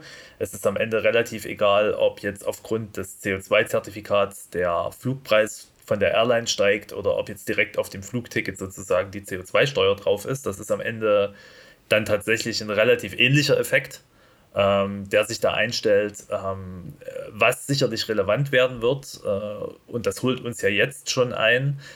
Äh, ist eben die Energiepreiskrise, die ja auch teilweise durch die Situation in China mit befeuert wird, die ja sich ein bisschen verzockt haben mit Australien und ihren Kohlelieferungen. ähm, und ähm, jetzt auch hier die Gaspreise entsprechend steigen äh, und so weiter. Und ich denke, dass ähm, was ich in dieser Koalition schon sehe, und das wird sich einfach aus praktischen Erfordernissen fast ergeben müssen, ähm, es wird viel über die sozialen Ausgleiche für diese Sachen gestritten werden. Ähm, die Idee ist ja eigentlich zu sagen, okay, ähm, wohlhabendere verursachen auch mehr CO2, ist ja statistisch auch belegt, ist auch, sagen wir mal, ein Stück weit logisch, weil wer weniger Handlungsoptionen hat, der kann auch, keine Ahnung, weniger fliegen, weniger V8-Autos fahren und andere Dinge tun. Äh, äh, es ist ein Stück weit klar, dass das so ist. Und ähm, ich denke, dass man diesen Sozialausgleich halt nicht ganz so pauschal machen wird, wie es, den FD wie es bei der FDP im Programm steht, also dass man wirklich diese gesamten Einnahmen aus dem Handel nimmt und dann sozusagen gleichförmig verteilt. Ähm, sondern es wird sich. Wobei das der, der, das effizienteste System äh, wäre. Keine, keine Frage, ähm, aber ich denke, dass die Grünen auch für ihre Basis wahrscheinlich zum Verkaufen am Ende des Tages und auch die SPD, muss man ja fairerweise sagen. Ich glaube eher die SPD. Ähm, die müssen dann eben auch was in der Hand haben und was ich zum Beispiel sehe, ist ein deutlicher Umbau der Pendlerpauschale. Äh, ich denke, dass das kommen wird müssen, weil ähm, egal wie wir uns auf den Kopf stellen, egal wie viele Gigafactories wir aufbauen, ähm, es wird einfach nicht so sein, dass sich jeder binnen der nächsten vier Jahre äh, ein äh, emissionsarmes oder lokal emissionsfreies Fahrzeug wird leisten können. Selbst wenn das so wäre, wären die überhaupt nicht herstell- und lieferbar. Das geht einfach nicht. Äh, also der, man redet im Moment von einem Flottenaustausch von ca. 1% pro Jahr weltweit. Bei uns wäre das mehr. Also bei uns würden, würde das sozusagen die Flotte mit wahrscheinlich ja, sagen wir mal 3, 4, 5 Prozent pro Jahr ähm, dekarbonisiert werden. Aber, heißt aber immer noch 33 bis 50 Jahre. Ähm, Beziehungsweise 20, wenn du 5 Prozent. Genau, also ich, sag mal so, die Rate wird sich natürlich beschleunigen. Also wir werden dann sicherlich irgendwann Richtung 2030, denke ich, eher bei 7, 8, 9, 10 oder mehr Prozent sein. Also das ist ja auch eine Sache, das haben wir ja jetzt bei den September-Zulassungszahlen schon gesehen. Ähm, es haben 58 Fahrzeuge gefehlt bis zum VW Golf. Dann wäre das Model 3 das meistverkaufte Fahrzeug im September gewesen. Ja, muss man sich mal überlegen. Also, ähm, und auch wenn man die anderen Hersteller aufschlüsselt, also wir haben ja jetzt schon sehr hohe Marktanteile bei entweder rein elektrischen oder auch bei Plug-in-Fahrzeugen. Aber ähm, bis dieser Flottentausch eben so weit ist, dass die Leute eben nicht mehr diese Abhängigkeit von den äh, fossilen Energiepreisen haben, ähm, das wird dauern. Und auch selbst wenn man auf was Elektrifiziertes geht. Auch der Strom kostet ja Geld und wird ja auch nicht billiger. Ähm, und das sind im Übrigen zwei der Aufgaben, die ich für die Koalition sehe, die jetzt noch nicht so auf dem Tisch liegen im Diskurs, die aber massiv wichtig werden, nämlich ähm, Kontrolle der, und wenn ich jetzt Kontrolle sage, meine ich jetzt nicht Preiskontrolle im äh, klassischen Sinne, aber sozusagen ähm, Umgang mit der Situation, was Energie- und Transportpreise angeht. Weil das wird ähm, wenn sich dort, glaube ich, in der steuerlichen Absetzbarkeit und in der Unterstützung von Pendlern und Familien nichts ändert, dann bekommen wir da unangenehme Probleme. Also das zeichnet sich schon ab. Wobei, also ich finde es spannend, dass den Grünen da eine soziale Komponente zugerechnet wird. Ich habe das irgendwo mal gesehen und auch Baerbock hat das ja, glaube ich, im Triell gesagt, mit ihrem komischen Klimageld ne? oder Klimadividende oder wie auch immer sie das Ding, oder Energiegeld, genauso hieß es. Das waren 75 Euro pro Person pro Jahr. Ja, das reicht und hinten nicht, ne? Also, also ähm, ich bin der Meinung, ich habe mal vom FDP-Konzept gehört, das geht ja davon aus, dass irgendwie der, der, der, das CO2-Budget, äh, was, was rechnerisch pro Kopf da gewesen wäre, mit dem durchschnittlichen Emissionspreis des Jahres ähm, zurückvergütet wird. Und ich glaube, da reden wir irgendwo so von, das waren irgendwie so acht Tonnen oder zehn Tonnen, die da irgendwie so in, im Anfang für den pro Bürger da waren. Also da reden wir irgendwie so von, lass es fünf bis zehn gewesen sein, da reden wir von 300 bis 600 Euro mit dem aktuellen EU-ECTS-Preis. Ähm, da frage ich mich immer, okay, wer ist jetzt die soziale Partei? Anscheinend nicht die Grünen. Ja, ähm, wie du schon sagst, also am Ende des Tages wird das, äh, am Ende wird sich das in der Mitte finden müssen, weil die, äh, also ich glaube A, dass man nicht alle Entwicklungen heute schon abschätzen kann. Also ja, auf jeden ich Fall. glaube, man wird sich da ähm, auch selber noch überholen und auch sicherlich zu heute auch nochmal widersprechen. Ähm, ich meine, Christian Lindner hat mal einen sehr wahren Satz gesagt, mit dem ich glaube, dass er ziemlich recht hatte nämlich dass es potenziell ein grüner Umweltminister sein wird, der die äh, künstliche Verlängerung der Kohlelaufzeiten äh, verkünden wird, weil einfach keine Alternativen da sind und man wahrscheinlich dann den Konzernen Geld hinterher schmeißt, diese Meiler noch am Netz zu lassen. Ich glaube, dass er da mit dieser Vorhersage ähm, für einen Politiker fast ungewöhnlich ehrlich und realistisch äh, argumentiert hat, ähm, weil äh, mir fehlt da momentan auch die Fantasie, wie das funktionieren soll, wenn jetzt unsere Atomkraftwerke vom Netz gehen. Und ähm, ja, also äh, ich, mir fehlt einfach, wenn ich auf die Zahlen gucke, die, die Fantasie, wie das gehen soll. Also ähm, der Kohleausstieg 2030 ist ein nobles Ziel, ist aber, glaube ich, völlig unrealistisch. Also ich, ich sehe es nicht kommen. Ja. Und 2030 ist ja das Mindeste, was die Grünen fordern. Die sagen ja eigentlich sogar 2025. Ähm, mit einem Blick auf äh, meine Uhr ähm, frage ich mich, wie das möglich sein soll, denn ähm, 2025, das ist in ähm, nicht mal vier Jahren. Ich sag mal so, finanziell, gesundheitlich und von CO2-Sicht äh, würde ich Ihnen sofort zustimmen. Ich weiß bloß nicht, wo dann der Strom herkommen soll. Ist mir rätselhaft. Ja, ich, denk, ja. ich denke auch, die Grünen sind da irgendwie ein bisschen in, in Zugzwang deutlich weit, also, also deutlich radikalere Sachen zu fordern als die anderen Parteien. Die anderen Parteien haben beim Klimaschutz nachgezogen und dementsprechend müssen die Grünen natürlich immer ein kleines bisschen mehr fordern. Ob das am Ende dann wirklich so umgesetzt wird, ob das überhaupt jemals einen, einen Koalitionsvertrag schafft, das glaube ich auch nicht. Ähm, ja, ich denke, denke aber auf jeden Fall, die Klimapolitik Deutschlands, da wird Deutschland auf einem guten Weg sein in der nächsten Legislaturperiode, auch wenn dann vielleicht Versprechungen gemacht werden, die halt nicht ganz haltbar sind am Ende. Es wird in der Koalition, also in der Ampelkoalition, wird es die absurde Situation geben, dass FDP und die Grünen zusammen gegen Olaf Scholz arbeiten müssen, um Klimapolitik zu machen. Denn das haben wir gesehen. Ähm, Olaf Scholz sie können sich noch so was Klima ins, ins Programm schreiben, wenn es um die harten Fakten geht, ist die SPD keine Klimapartei aus dem ganz einfachen Grund. Können sie nicht sein. Sie wollen gleichzeitig die, die Partei der Arbeitnehmer sein und nicht der Arbeiter, sondern der Arbeitnehmer.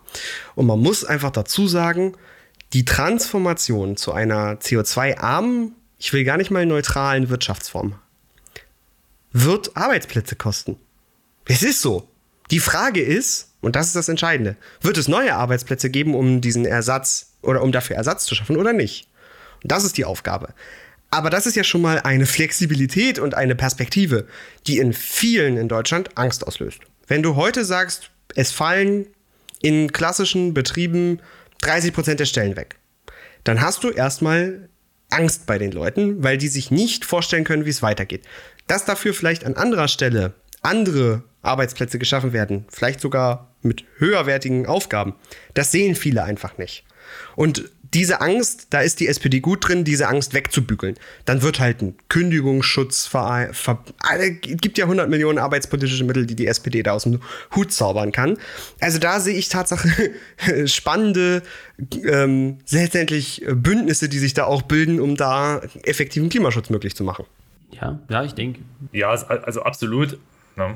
Das ist, also das Problem mit der, ähm, also einerseits wird man sich da versuchen, ein kleines bisschen, naja, rausreden ist das falsche Wort, sondern man wird sich darauf unter anderem mit einigen und wird das dann mit solchen Dingen wie zum Beispiel eben dem Midlife BAföG oder unterschiedlichen Voll. Das ist ja auch so eine Gemeinsamkeit eigentlich äh, in der, in der Ampel, dass, was man machen möchte, dass man also mehr gesamtheitliche Bildung auch im Erwachsenenalter ermöglichen will, dass wird man dann dort mit vorschieben, dass man also sagt, okay, man gibt den Leuten dann auch die Chance, diese Transformation sozusagen mitzumachen, indem man äh, finanzielle Unterstützung für die Weiterbildung und so weiter ermöglicht. Ist ja auch richtig so, äh, finde ich, finde ich, ist ein guter Programmpunkt.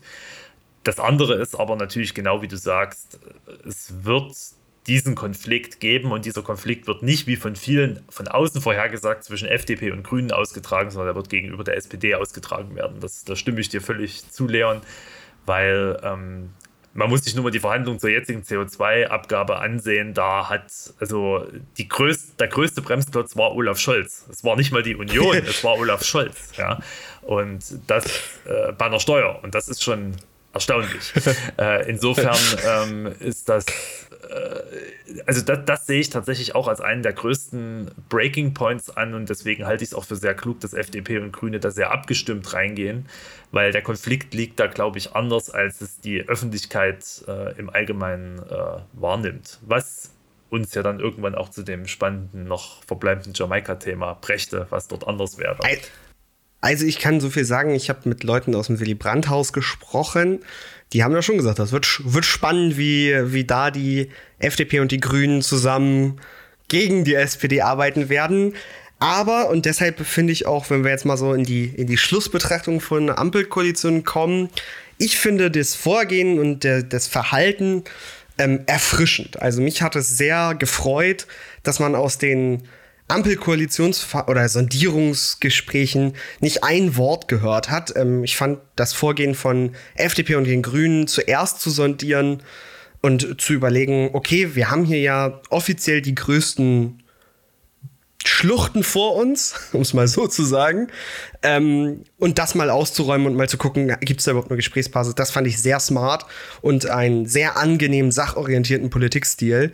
Und ähm, alleine um das zu fördern, finde ich schon sehr schön, wie das momentan hier so läuft. Ja, das ist definitiv, definitiv eine sehr, sehr gute Entwicklung und ähm, auch generell die Professionalität der Verhandlungen ist auf einem ganz anderen Level als bei der Jamaika-Koalition 2017. Das ist alles schon ein sehr, sehr gutes Zeichen. Natürlich wird man jetzt schauen müssen, hält das weiterhin an? Gelangen wirklich keine Inhalte nach außen, wenn es dann wirklich ans Eingemachte geht in den Koalitionsverhandlungen?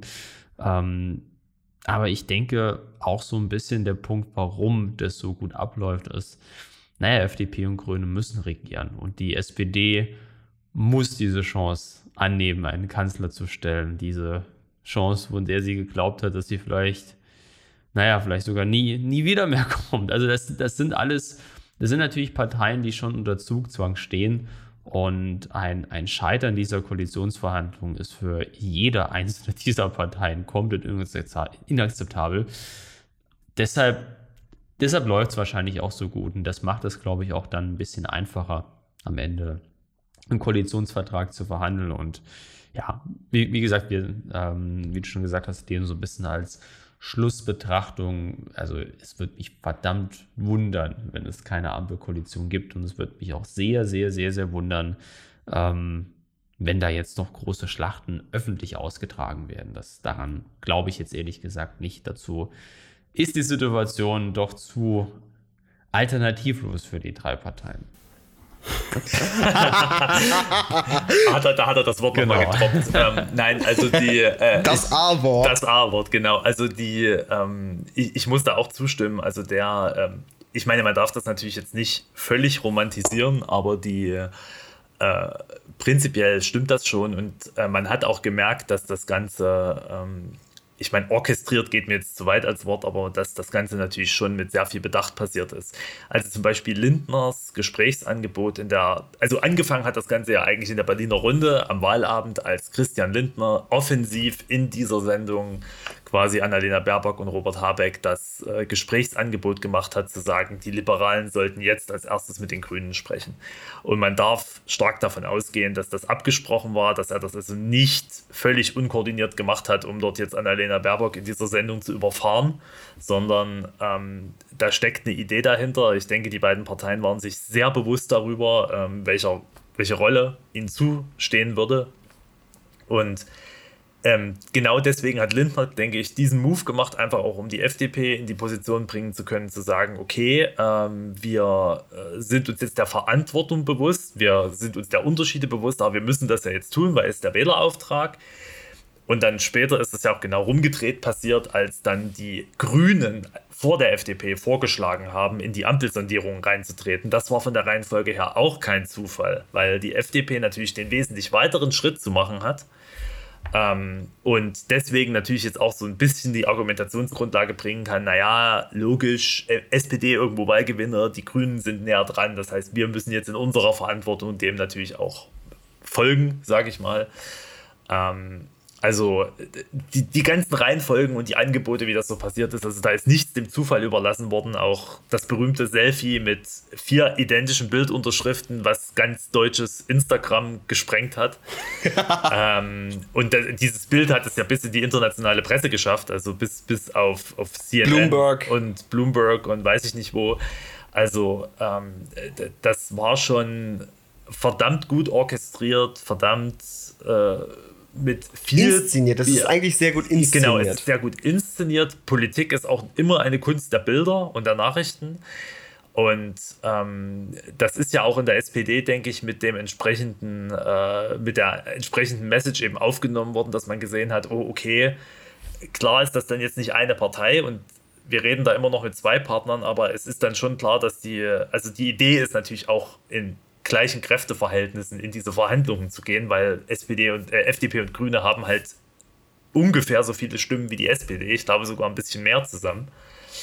Ähm, und äh, ich glaube, dass, dass allein die Zahlen jetzt dazu führen, dass man dort auf Augenhöhe agieren muss und wie Michael völlig richtig gesagt hat, auch alle in Zugzwang sind. Es ist Scholz einzige Option, Kanzler zu werden. Äh, realistische Option, muss man sagen. Äh, es ist die einzige Möglichkeit für die Grünen wieder in die Regierung zu kommen, jetzt wo RAG ähm, weg ist und was sie ihrer Basis einfach verkaufen können, weil Jamaika gut und schön, aber ne, grüne Basis und Jamaika ist halt so. Hm. und ähm, ja, die FDP ist natürlich noch 2017, auch wenn ihr das meiner Meinung nach gut getan hat, das damals so zu machen, aber sie sind natürlich auch irgendwo unter Zugzwang, weil ein zweites Mal ist dann schon schwerer zu verkaufen. Und, ein zweites Mal braucht schon gewichtigere Gründe. Äh, richtig, genau. Und das, ähm, ja, äh, ich, ich glaube, man ist da einfach so ein bisschen, wie nennt man das so schön, zum Erfolg verdammt. Äh, und das ist aber vielleicht auch nichts Schlechtes. Ja, und jetzt kommen wir mal zum Elephant in the Room, wie man so schön sagt. Es gibt ja noch die nicht nur mathematische Option, sondern ja auch recht ja, beliebte, je nachdem, wie man fragt, Option einer Jamaika-Koalition. Und ähm, ich muss sagen, ich war Tatsache auch eher ein, also am allerliebsten, das ist jetzt auch irgendwie kein Geheimnis, ist mir eine Alleinregierung unter der FDP. Das ist nicht realistisch, schade eigentlich. Aber ähm, ich bin jetzt weder ein großer Freund der Grünen noch ein besonders großer Freund der SPD. Ähm, heißt also, äh, ja, bleibt nicht so viel über. Ähm, dementsprechend war Tatsache Jamaika das, worauf ich getippt hätte, was es dieses Jahr wird. Aber man muss dazu einfach sagen, und ähm, das fing schon vor, vor dem Wahlsonntag an, die CDU ist innerlich zerstört. Anders kann man es meiner Meinung nach nicht sagen.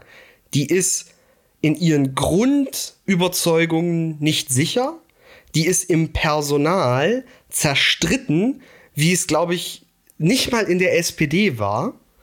Und damit ist sie kein seriöser Verhandlungspartner. Und man hat es gesehen. Das ist zwar nur eine Kleinigkeit eigentlich, dass aus diesen Gesprächen was durchgestochen wurde. Aber das ist das Symptom für die Zerstörtheit und die nicht vorhandene Loyalität, die in der CDU vorherrscht. Und wer das mal genauer sich anschauen will, der muss unbedingt Machtverfall von Robin Alexander lesen. Es ist unglaublich, wie diese Partei innerlich funktioniert oder nicht funktioniert.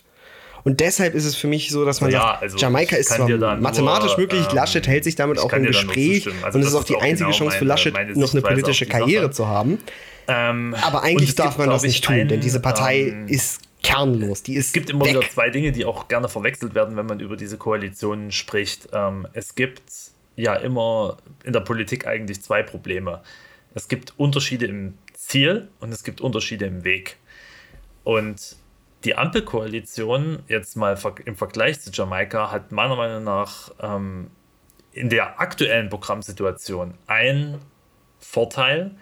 Sie sind sich eigentlich in den Zielen groß gesteckt vergleichsweise einig. Man hat äh, das Commitment Richtung Klimaschutz, man hat, äh, wie schon richtig erwähnt, bei den Steuern Entlastung von äh, kleineren und mittleren Einkommen, man hat die Idee, dass man irgendwie diese, sagen wir mal, ähm, Klimakosten für die äh, kleineren Verursacher äh, irgendwie kompensieren muss sozial. Man möchte in der Bildungspolitik was tun im Sinne von Weiterbildung im äh, in der Mitte des Lebens, man möchte eigentlich bei Digitalisierung anpacken und diesen ganzen Kram. Ja? Und es gibt relativ wenige Zielkonflikte, meiner Meinung nach, in dieser, äh, in den, bei den drei Parteien jetzt. Es gibt nur sehr, sehr große Unterschiede in den Wegen teilweise. Das kann man aber politisch irgendwie verarbeiten. In Jamaika ist das anders. Dort ähm, kann man die Programme teilweise nebeneinander legen. Das wurde ja auch rhetorisch immer wieder so gesagt. Und äh, dadurch, dass die Union ja bei der FDP teilweise wortgleich abgeschrieben hat, das kann man ja anders nicht so sagen. Das ist ja auch publik von einigen Journalisten zum Glück offen schon so gesagt worden. Aber es gibt einfach Segmente im Unionswahlprogramm, das ist so spät gekommen, da sieht man ganz genau, das wurde bei der FDP abgepinselt. Das ist teilweise deckungsgleich dasselbe. Ähm, und da hätte man natürlich relativ einfaches Spiel in bestimmten Bereichen, das so zu machen. Das Problem ist bloß, äh, man hätte immer noch den dritten Koalitionspartner, die, die Grünen, die natürlich dann trotzdem dort mit einstimmen müssten. Das heißt, auch dort äh, führt eine Einigung zwischen äh, FDP und Union nicht automatisch zu dem Ergebnis, weil die Grünen haben auch dann immer noch ein Wort mitzureden. Und äh, das andere Problem ist, es gibt halt Bereiche, wo tatsächlich absolute Zielkonflikte bestehen. Das ist, sind die vor allem gesellschaftspolitischen Sachen. Da geht es eben um die Drogenpolitik, da geht es um äh, die Sache äh, Sterbehilfe, Abtreibungsrecht, ähm, äh, LGBTQ-Rechte, Blutspende, dies, dies, dies, dieser ganze große Bereich. Wahlrechtsreform, ja. Äh, wie gesagt, versuche mit einer CSU in der Regierung eine Wahlrechtsreform, die irgendwie die Erstmandats-, Ausgleichsmandate angeht, zu, zu, bauen. Völlig unmöglich. Geht nicht. Ja. Und äh, das sind, glaube ich, so die Sachen, die gerne übersehen werden, wenn über Jamaika gesprochen wird. Klar, die, die großen Felder, da gibt es Bereiche, da ist es einfacher, aber es gibt auch so ein paar Randfelder, wo man dann sagen muss, die auch für die Leute nicht unwichtig sind, die man meiner Meinung nach mit der Union fast nicht verhandeln kann, weil einfach nicht mal das gleiche Ziel angestrebt wird. Da wird ja teilweise nicht mal die Problembeschreibung geteilt. Und das sind natürlich dann Sachen, wo man sich fragt, wie kriege ich das in der Koalition unter einen Hut? Ja, also äh, das ist jetzt sozusagen mal noch die, die also deiner personellen Sicht, Leon, stimme ich völlig zu und das ist jetzt vielleicht nochmal die inhaltliche Sicht darauf ich glaube, Jamaika wird an vielen Stellen auch inhaltlich ein bisschen einfacher geredet, als es in Wirklichkeit ist. Ja, ich, ich denke, ja. das, das sind auch so ein bisschen die, die zwei die zwei entscheidenden Punkte, ähm, die, die ganz gut beschreiben, warum Jamaika eine schlechte Idee wäre für Deutschland im aktuellen Zeitpunkt. Also natürlich hat man diese personelle Komponente, diese Dysfunktionalität einer, einer Partei, einer CDU. Ähm, und man hat natürlich, wie du auch gesagt hast, Markus, man hat diese Themen, wo man wirklich ja, sich in unterschiedliche Richtungen bewegen möchte. Und ähm, das ist natürlich schon generell schwierig für eine liberale Partei, wenn sie ein gesellschaftlich liberales Profil haben möchte und dann durchaus konservative Politik auch schlucken muss. Ich meine, mit der SPD muss man das auch immer noch, die hat auch immer noch Struktur, strukturkonservative Wählerschichten, aber natürlich ist es nicht so stark wie mit der Union. Und ähm, ich, ich finde es nur immer sehr lustig, wenn, wenn solche Statements von, von, oft sind das ja Leute, die erst seit ein paar Jahren der, der FDP dann drin sind und sich erst seit ein paar Jahren für Politik interessieren, kommt, ähm, wie dass es keinen natürlichen Koalitionspartner für die FDP gibt. Also zumindest, wenn man sich die Vergangenheit anguckt, genau, also wenn man sich die Vergangenheit an, anschaut, ähm, dann braucht man schon sehr viel Fantasie, um zu diesem Statement zu kommen. Oder wenn man jetzt auch Sachen sagt, wie zum Beispiel, dass es inhaltlich, wenn man sich die Wahlprogramme anguckt, jetzt heute erst auf, auf Twitter wieder gelesen, die Wahlprogramme anguckt, dass ähm, die Union diametral ein anderes Wahlprogramm hat als die, oder Parteiprogramm hat als die FDP. Da frage ich mich manchmal, welche Parteiprogramme die Leute lesen. Ne? Wenn man wahrscheinlich beim Valomat einfach also natürlich der Wahlomat nicht repräsentativ, ne? aber wenn man beim Wahlomat einfach mal überall das Kreuzchen da sitzt bei den FDP-Positionen, wird man natürlich die größte Übereinstimmung mit der CDU haben. Und das wird nicht mal knapp sein.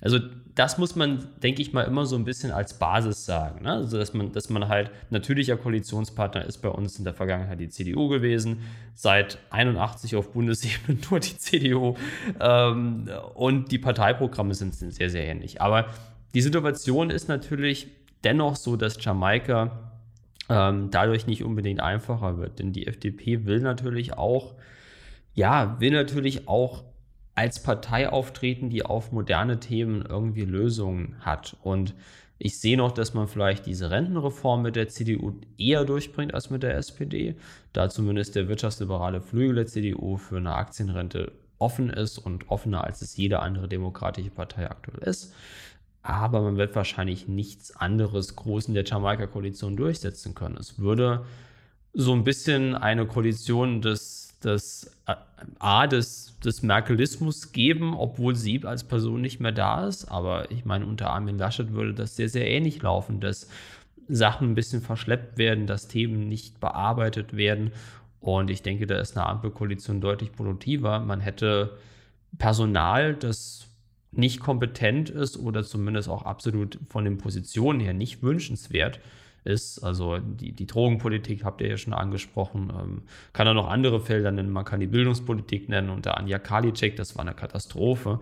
Um, um nicht anzufangen mit Andreas Scheuer, das ist noch eine größere Katastrophe. Oder Bundesinnenminister Horst Seehofer. Also ähnliche Personen hätte man, hätte man auch. Ne? Und das, das ist sicherlich an der Stelle schon, schon ein Problem. Also die FDP könnte sicherlich ihr Programm besser in der Jamaika-Koalition umsetzen. Ähm, aber in dem aktuellen Stand ist es, glaube ich, nicht wirklich, nicht wirklich ratsam, das als ernsthafte Option anzusehen. Das und, und das, das ist genau, glaube ich, auch, also wenn man jetzt mal neben, sagen wir mal, der persönlichen Umgang und den Querelen in der Union und die inhaltlichen Sachen sich das anguckt, auch wenn man sich die potenziellen Kabinettsbesetzungen mal ansieht, dann ist das eben auch genau mein, äh, meine Sorge, weil man müsste, das Riesenproblem an der Jamaika-Koalition ist, man muss immer die CSU mit versorgen und die CSU wird sich nie und nimmer mit einem Ministerposten zufrieden geben.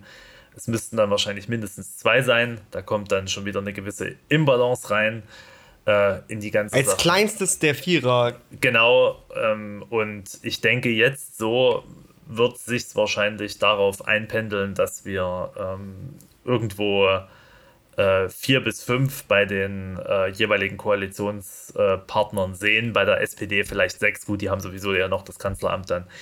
Ähm, aber äh, also wie sich das dann genau aufteilt, wird man, wird man sehen müssen, aber ich äh, denke auch, dass sich diese Augenhöhe, die man dort versprochen hat, sich auch in den Ressortzuschnitten ähm, widerspiegeln wird. Äh, und ganz ehrlich, das ist die Hoffnung, die ich so ein bisschen in diese Ampelkoalition setze, auch wenn ich, wie gesagt, jetzt nicht die romantische Brille aufhabe, um zu sagen, das wird alles Friede, Freude, Eierkuchen. Das wird harte Arbeit, da wird es auch Konflikte geben, aber wenn man dieses persönliche Level ein bisschen durchhalten kann, äh, dann haben wir dort zum Glück auch Fachpolitiker zur Verfügung, die man in diese einzelnen Ressorts reintun kann, wo da auch was Vernünftiges bei rauskommt. Ja, also nehmen, sei das eine Marie-Agnes Strack-Zimmermann in der Verteidigung, ja, äh, sei das dann ein äh, Habeck im äh, Landwirtschafts- oder Umweltministerium, wo man ja dann auch sagen muss, okay, das ist auch noch so ein bisschen meine Hoffnung, dass man dann auch bei den Koalitionspartnern die Leute in die jeweiligen Ministerien tut, die nicht für das Schlimmste in ihrer jeweiligen Fraktion stehen, ja, also wir alle wollen nicht Karl Lauterbach im Gesundheitsministerium. Ähm, wir wollen sicherlich auch keinen grünen Fundi im Landwirtschaftsministerium, der gegen Gentechnik ist. Also deswegen sage ich, da wäre ein Habeck sicherlich deutlich besser platziert. Ja, ähm, es, es gibt sicherlich auch, also es gibt ja vernünftige Leute, mit denen man dort arbeiten kann. Auch eine Britta Hasselmann fällt einem da ein bei den, bei den Grünen, die man auch äh, sage ich mal, sicherlich sinnvoll in einem Ministerium sehen könnte. Es gibt gute Juristen, die ins Justizministerium könnten. Ähm, der einzige Minister, den ich so eigentlich sehe, der unter Umständen rüberkommen könnte, ist eventuell Hubertus Heil im Arbeitsministerium aus der aktuellen Regierung. Das ist das einzige, wo ich sagen könnte, okay, der wird seine Rolle eventuell behalten. Ähm, das, also dafür ist, glaube ich, einfach sein Beliebtheitswert auch in der SPD zu hoch, auch wenn das bei uns sicherlich anders ist, aber das ist, ist, ist, ist, ja, ist ja eine andere Frage. Aber ähm, ja, also ich sehe es wie Michael, die Gefahr, dass da, ähm, sagen wir mal, äh, politische, politischer Endlagermüll äh, sozusagen mit rüber gerettet würde im Falle von Jamaika, der ist halt einfach zu groß. Ja, also das also eine Anja Karliczek nochmal im Bildungsministerium, also das wäre äh, ja der absolute Endgegner. ja, äh, es gibt auch noch einen Punkt, der, der mir jetzt eben noch ähm, eingefallen ist, wo ich nicht nur Bauchschmerzen, sondern regelrechte Wut auf die CDU und CSU äh, entwickle, ist, wenn ich mir an die Digitalpolitik, an die Sicherheitspolitik und an die Bürgerrechte denke. Also ähm, das, was da ein Innenminister Horst Seehofer teilweise äh, verzapft hat, ähm, das ist nicht mehr feierlich. Und äh, dass die CDU und die CSU besonders gerne Bürgerrechte einkassiert, scheibchenweise, aber konstant, das wissen wir auch alle. Und ähm, das fängt bei so Sachen, die die Bevölkerung für trivial hält, wie Vorratsdatenspeicherung an, geht aber dazu, man hat es gerade gesehen, ähm, diverse Geheimdienste in Deutschland verwenden äh, wirklich widerliche Spionagesoftware, widerrechtlich, die dürfen die nicht benutzen, haben sie trotzdem beschafft und ähm, gefährden damit letztendlich die Sicherheit der Bürger mehr, als jemals durch diese Instrumente an Sicherheit gewonnen werden könnte. Und das ist halt auch einfach etwas, wofür die CDU, CSU steht. Die stehen für in diesen Bereichen Law and Order und zwar Hardcore. Und ja, auch in der SPD gibt es diese, diese Fraktion, die da relativ unbedarft mit den Bürgerrechten umgeht, aber die kann man halt einfacher wieder einfangen als eine CDU, die da frei dreht. Und ähm, ich schreibe, habe das, glaube ich, in meinem allerersten Artikel bei Keep It Liberal geschrieben. Die Vorratsdatenspeicherung begleitet mich, seit ich politisch denken kann. Also irgendwo seit 2006, 2007 da wo die ersten Ansätze kommen. Das war der Grund, warum ich mich mit Politik beschäftigt habe. Und wir haben 2021 vier Urteile des EuGHs, ich weiß nicht wie viel vom Bundesverfassungsgericht, und wir sprechen immer noch über diesen unsäglichen Scheiß. Und die CDU ist immer noch der Meinung, das ist eine gute Idee. The staying also, power of a bad idea is astonishing, fällt mir da als Zitat ein. Also ja. schlechte, schlechte Ideen kleben immer am besten. Das ist einfach so. Ja. Und, und, und äh, wir sind halt dann einfach nicht der CDU, CSU in den Bürgerrechten ausgeliefert. Es gibt andere Punkte, wo wir dann verteidigen müssen als Liberale, die letztendlich sagen, der Bürger muss seine Freiheit bekommen und die sind halt in unterschiedlichen Dimensionen zu verteidigen. Und genau darin sehe ich, sehe ich die Aufgabe der FDP, Verteidigerin der Freiheit der einzelnen Bürger. Und ähm, das muss halt je nachdem, mit welchen Koalitionspartnern man ähm, da letztendlich zusammenarbeitet, sind das unterschiedliche Dinge, die beschützt werden müssen. Mal ist es die gesellschaftliche Freiheit gegenüber der CDU, CSU und mal sind es die wirtschaftlichen Freiheiten gegenüber den Grünen und der SPD. Also ähm, ja, die FDP hat da ein großes Regulations- ich wollte gerade sagen, das ist so ein bisschen die, die, die, die, die Kontrollette der, der Nation an der Stelle. Das ist so, ja.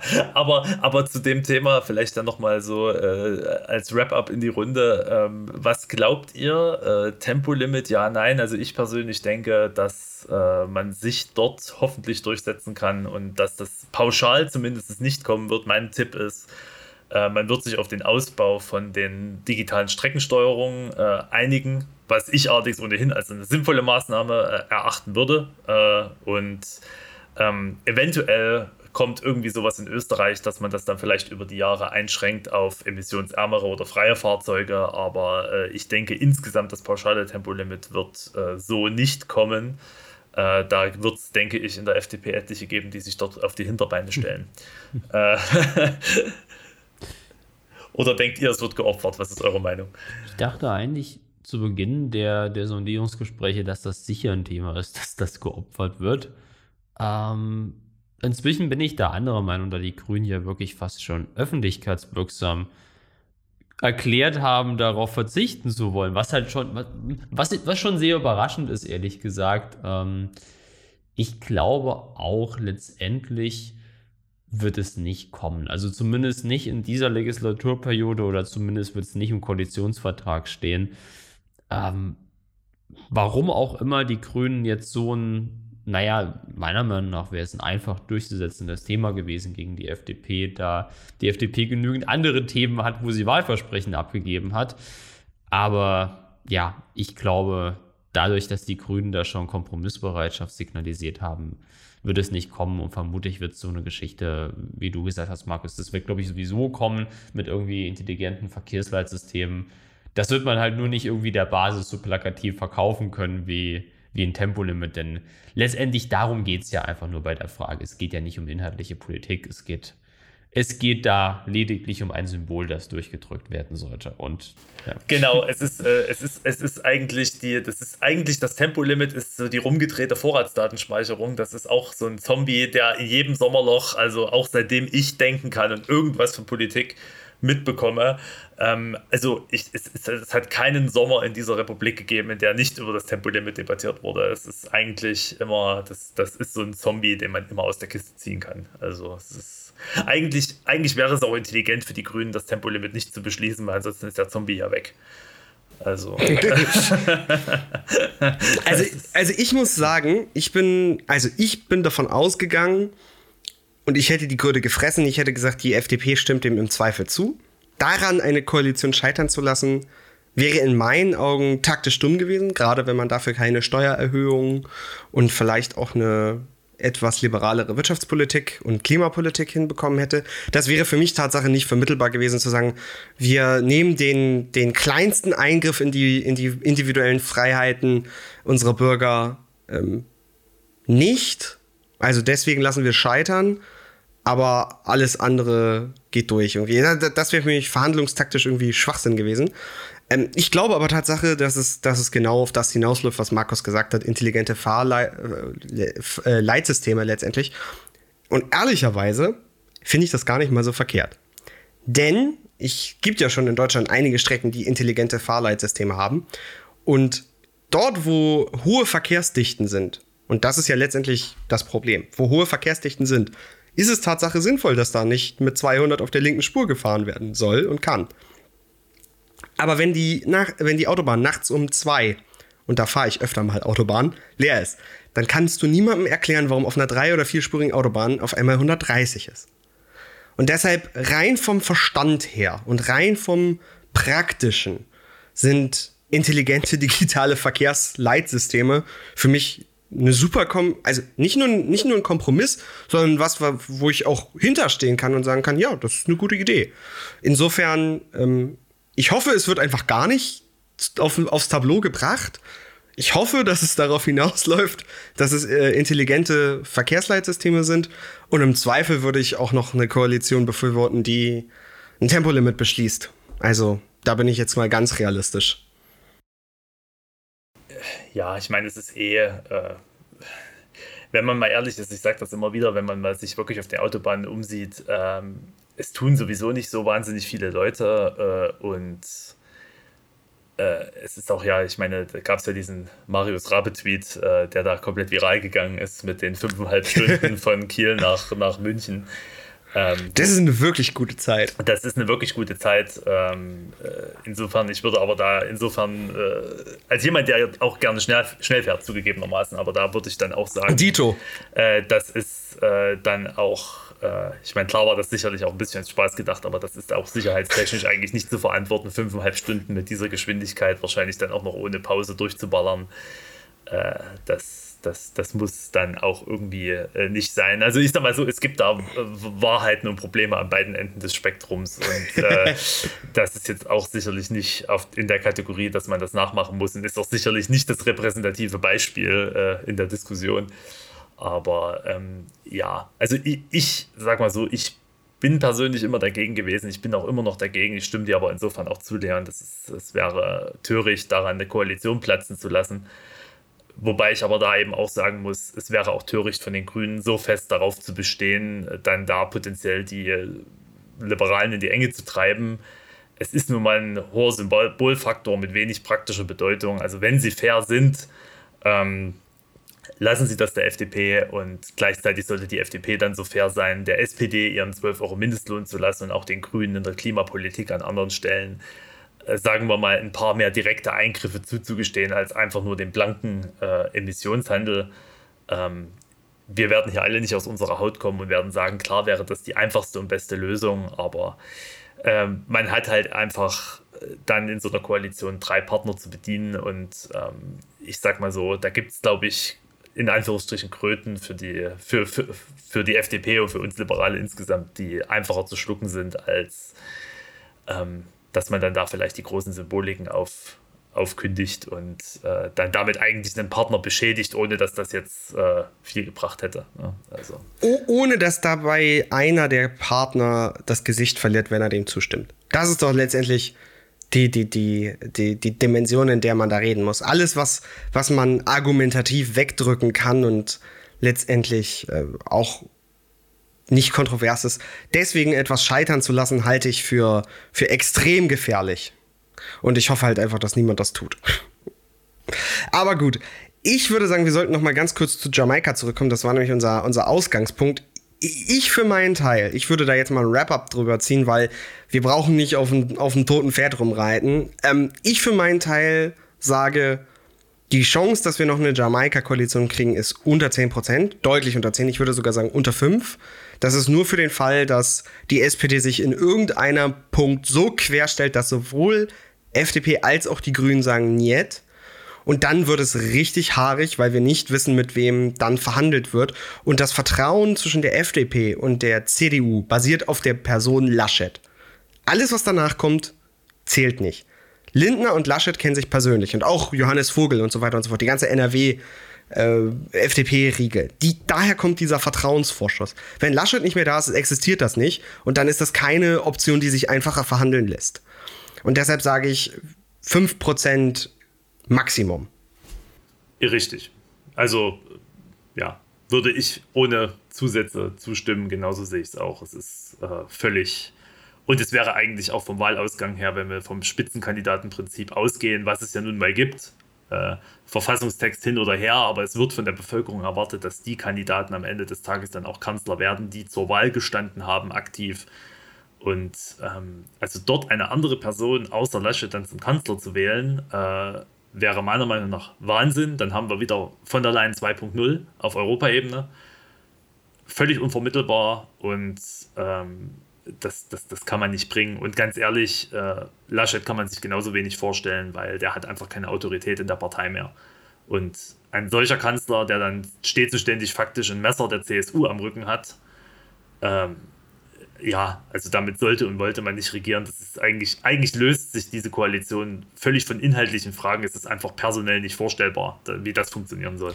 Ja, also ich denke auch, also 5% finde ich, finde ich fast noch, fast noch hochgegriffen. Also ich, ich kann mir halt kein inhaltliches Szenario vorstellen. Man müsste dann fast schon davon ausgehen, ähm, nicht, dass ich das der SPD unterstellen würde, na, aber so ein Szenario wie aktuell in Österreich, das müsste dann stattfinden, damit irgendwie Jamaika noch dran Also ich, ich, ich kann es mir überhaupt nicht vorstellen, dass, wenn nicht jetzt irgendwie die SPD aus so einem Grund völlig als Koalitionspartner ausscheidet, dass wir noch Jamaika kriegen. Ähm, auf inhaltlicher Basis ist es meiner Ansicht nach überhaupt keine Option für die FDP aktuell, denn ähm, ja, aus den ganzen Gründen, die wir, die wir, glaube ich, weit und breit diskutiert haben, würde die FDP sich damit extrem selbst schaden und die Grünen noch viel, viel mehr. Also das wird meiner Meinung nach nicht kommen. Ja, ich denke, damit haben wir die, die, die zwei großen Themen Jamaika und Ampelkoalition abgehakt. Und jetzt noch eine, eine Kleinigkeit zum Abschluss, würde ich sagen. Ähm, ihr überlegt euch mal ganz kurz eine Person aus jeder Partei, die ihr gerne in einem Ministeramt sehen würdet und das Amt dazu und eine Person, die ihr nicht in einem Ministeramt sehen möchtet. Und ich würde sagen, weil ich diesen, das ist eine geklaute Idee von Markus, der hat das nämlich gerade mal vor kurzem getweetet. Genau. genau, übergebe ich mal die, die erste Antwort an Markus, dass er, dass er uns da mal äh, was erzählt. Ähm, genau, äh, du, du meinst pro Partei oder pro, äh, also, also pro Partei? Pro Partei. Ja, ja, ähm, ja, ja. Also, äh, jetzt muss ich mich da fast dran erinnern, was habe ich denn da getweetet? Also, ähm, äh, also ich denke, äh, also am allerliebsten wären wir natürlich Sabine Leuthauser-Schnarrenberger in Justiz, das werden wir auch nicht bekommen. Ähm, ich glaube nicht, dass sie das noch ein drittes Mal tut. Also die, äh, ich, ich würde sagen, also wirklich im Sinne unserer Truppe, Marie-Agnes Strack-Zimmermann im Verteidigungsministerium wäre für mich eine Sache, die eigentlich absolut kommen müsste. Ähm, das fände ich sehr sinnvoll. Ähm, wen ich nicht so gerne sehen würde im, äh, im, bei den FDP-Ministern ist Michael Theurer der, äh, ja, finde ich persönlich nicht sympathisch. Im Auftreten finde ich ihn auch nicht unglaublich kompetent. Ja, dazu noch FDP, BW, äh, die Wasserstoff, alten Wasserstoffkommunisten. Ähm, nein, also äh, nein, teurer brauche ich nicht. Äh, insofern wären das meine beiden Kandidaten bei der FDP. Bei SPD würde ich sagen, äh, würde ich mich sehr freuen, wenn wir einen Lars Klingbeil sehen würden im gibt es ja mehrere mögliche Posten. Wäre zum Beispiel im Innenministerium vorstellbar, vielleicht auch sogar im Wirtschaftsministerium, falls das an die SPD gehen sollte. Ähm, kommen mehrere Posten in Frage, aber ich denke, also Klingbeil wäre für mich eine Person in der SPD, die äh, auch ein Ministeramt verdient hätte, einfach auch im Sinne seiner, was er für die Partei gemacht hat.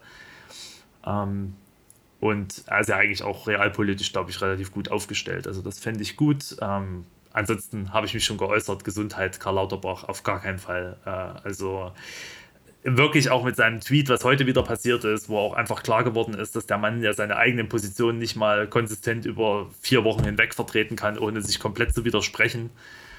Ähm, man hat das ja auch bei Maischberger schön gesehen, ne, das Fraktionsfoto. Also der Mann ist meiner Meinung nach absolut nicht tauglich als Minister. Er ist nicht in der Lage, sich mit seiner Fraktion abzusprechen. Er ist da, glaube ich, auch nicht besonders beliebt. Ähm, ja, also das ist wirklich es kann wegen mir Walter Borjans essen, die können alle irgendeinen Ministerposten bekommen, ist mir völlig egal, Hauptsache nicht Karl Das ist wirklich meine, das, das, ist, also, das steht ganz oben über alle Parteien.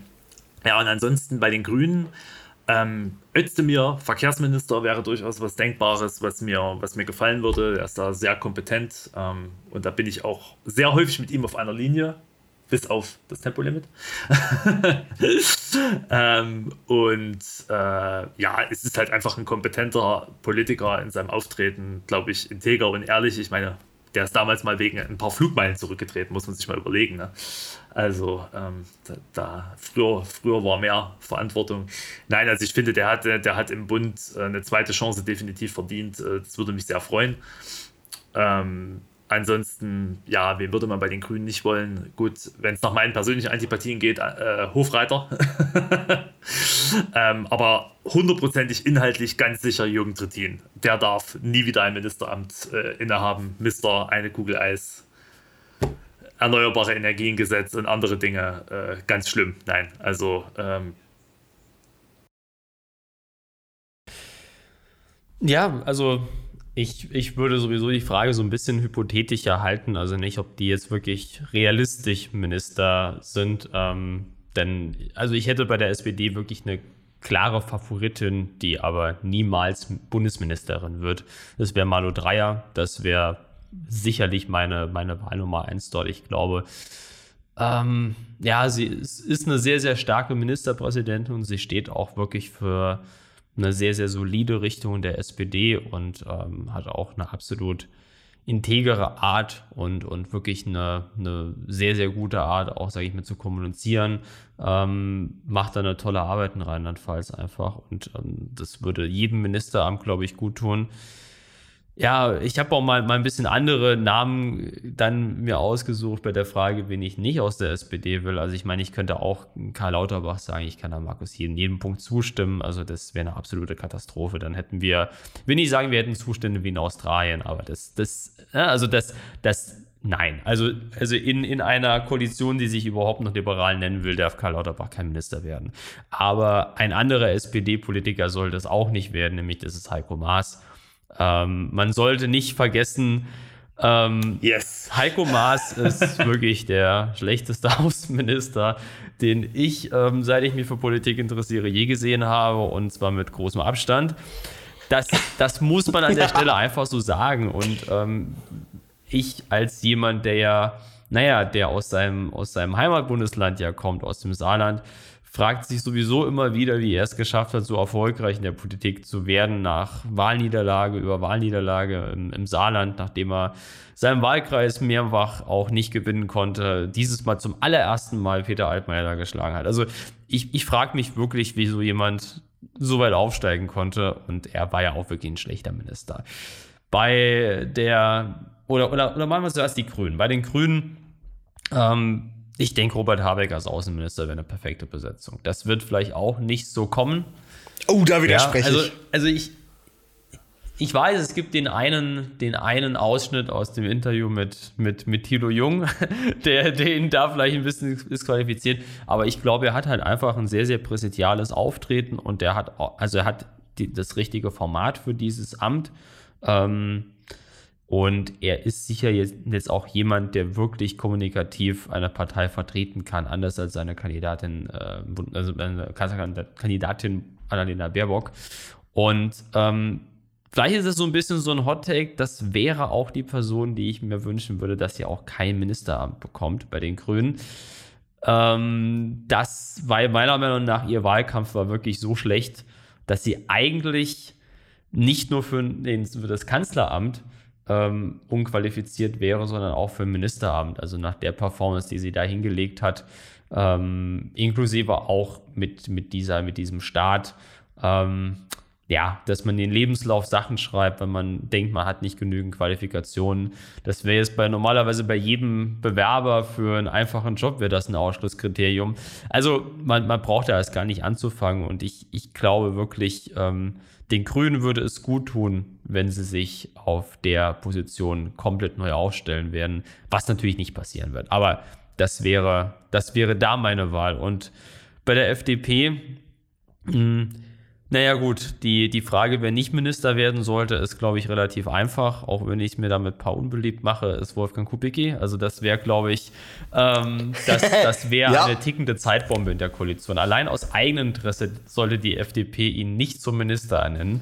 Das, äh, er, er, will das ja, er will das ja aber auch genau. nicht tun. Das ist ja das, sein Vorteil. Er möchte ja Bundestagsvize, er möchte, er, er, er möchte Bundestagsvize bleiben und ich muss auch ganz ehrlich sagen, in der Rolle funktioniert er persönlich auch einfach besser. Es ist ein Amt, das für ihn wie geschaffen ist. Ja, ich denke, das, das, das, das ist klar. schon gut. Nee, also das, das, ist, das ist halt, wie gesagt, das ist da, da so wirklich die einzige Person, wo ich sage, die sollte halt nie, nie Minister werden. Und ähm, ja, wer sollte Minister werden? Gut, Marie-Agnes Strack-Zimmermann hast du genannt, Markus, ich gehe da mal mit einem anderen Namen. Ich sag mal Johannes Vogel wenn wir die Aktienrente und auch das liberale Bürgergeld da im Hintergrund durchbringen mit einem starken ähm, Sozialminister oder Arbeitsminister Johannes Vogel. Zumindest in der hypothetischen Welt wäre das eine ideale Option.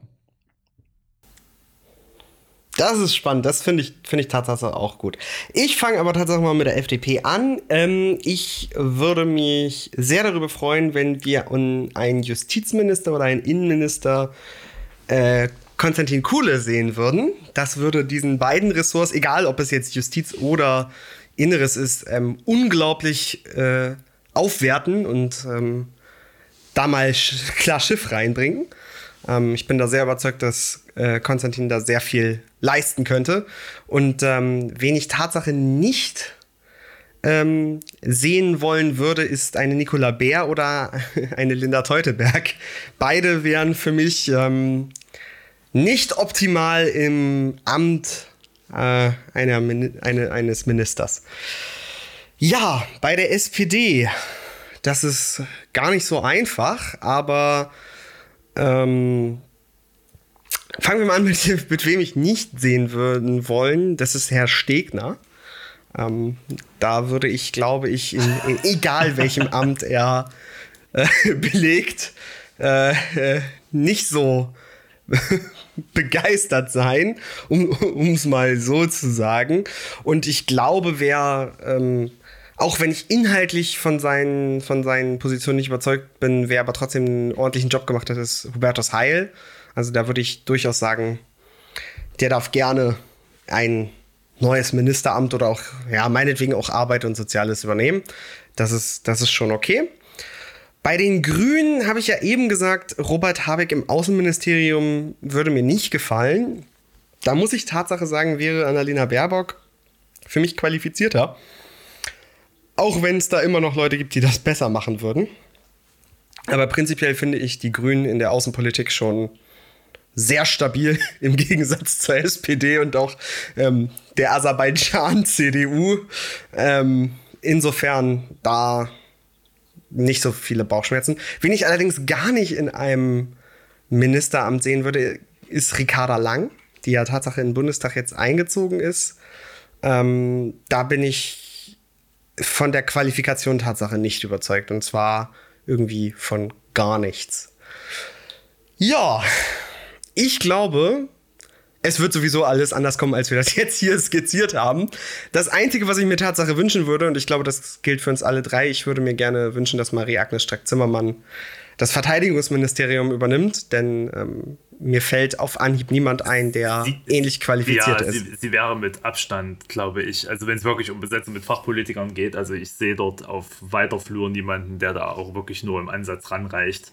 Und vor allem, sie hat auch, glaube ich, die Personalität einfach in ihrem Auftreten, dass sie, glaube ich, auch sowohl bei der Truppe als auch Publik halt äh, an, ankommen würde. Sie kann das halt, also sie, sie ähm, man sagt ja immer so ein bisschen böse, die hat halt so, äh, die hat ein bisschen Haare auf den Zähnen, äh, im, positiv, im, positiven Sinne, nicht, nicht optisch. Äh, und das äh, ist, äh, ja, das, das würde schon gut tun. Ich meine, fairerweise muss man sagen, AKK zuletzt hat den Job nicht schlecht gemacht. Ähm, deswegen denke ich, im Fall von Jamaika wäre es sie wahrscheinlich sogar geblieben. Aber ja, sehr sicher. Ähm, jetzt, wo sich die Neuaufstellung bietet, denke ich, äh, sollte man das äh, MASZ geben. Ich denke, die Grünen werden sich nicht drum schlagen um das Ministerium und äh, ganz ehrlich, ich glaube, in der SPD gibt es Kräfte, die Eigeninteressen haben, das Ministerium nicht an die SPD zu vergeben. Ganz klar und äh, es hat den, es hat den schönen, ja, das ist, das ist einfach so. Es hat den ganz eleganten mm, Schwenk. Naja, wir können die, die, die beiden linken Parteien können alles, was sie in der Verteidigungspolitik nicht mögen, auf die FDP abwälzen, die genau dafür gefeiert werden würde. Also die SPD diskutiert seit 20 Jahren darüber, ob wir jetzt unsere Heron-TP-Drohnen, die, ob wir sie beschaffen dürfen oder ob wir sie bewaffnen dürfen. Naja, das ist relativ simpel. Wenn du die FDP fragst, dann ist die Antwort darauf ja. Und ich sage, und, und, Grünen, und, und ich sage dir, dass Lars Klingbeil derjenige in den Verhandlungen sein wird, der vorschlägt, dass MASZ dieses Amt ausübt. Genau aus dem Grund. Äh, richtig, also ich, ich bin mir da ganz sicher, du kannst die ganzen unangenehmen Dinge auf die FDP abwälzen, für diese, also für diese Parteien unangenehmen Dinge und sagen, das hat der Koalitionspartner halt gewollt. Und das ist fein und das ist in Ordnung.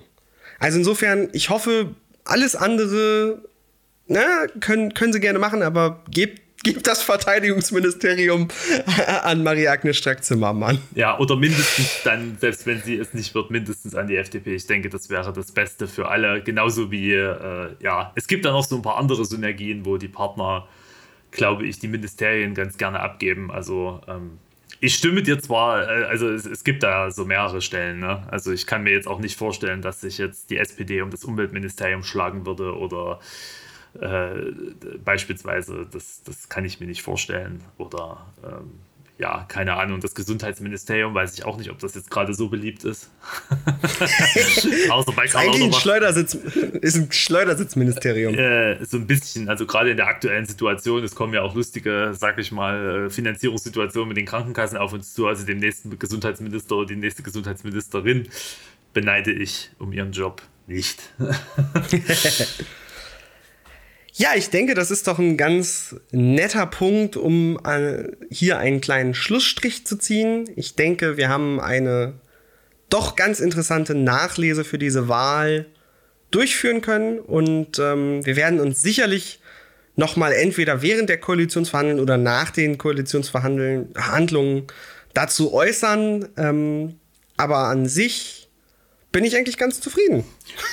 Ja, wir werden, denke ich, äh, sehen, was rauskommt. Das waren jetzt äh, knapp zwei Stunden Wahlnachlese. Äh, ich denke, ja, ähm, es bleibt, bleibt abzuwarten, was da jetzt rauskommt. Ich denke, Ende nächster Woche wissen wir schon deutlich mehr. Da sind ja die drei Gesprächstage für die Sondierung, für die Ampel dann vorbei. Und ähm, ich denke, dann werden wir auch vielleicht die ersten inhaltlichen Dinge irgendwie gehört haben. Und dann wird man sehen, wo es hingeht. Wird auf jeden Fall spannend. Ähm, das kann man dann hoffentlich auch in etwas kleineren Häppchen in Zukunft aufarbeiten. das denke ich auch. Dann bleibt mir nichts anderes zu sagen als vielen Dank für eure Aufmerksamkeit. Es hat wieder sehr viel Spaß gemacht und wir melden uns entweder in zwei, in vier oder in sechs Wochen mit Neuigkeiten bei Lunch Meeting zurück. Vielen, vielen Dank und euch noch einen schönen Tag.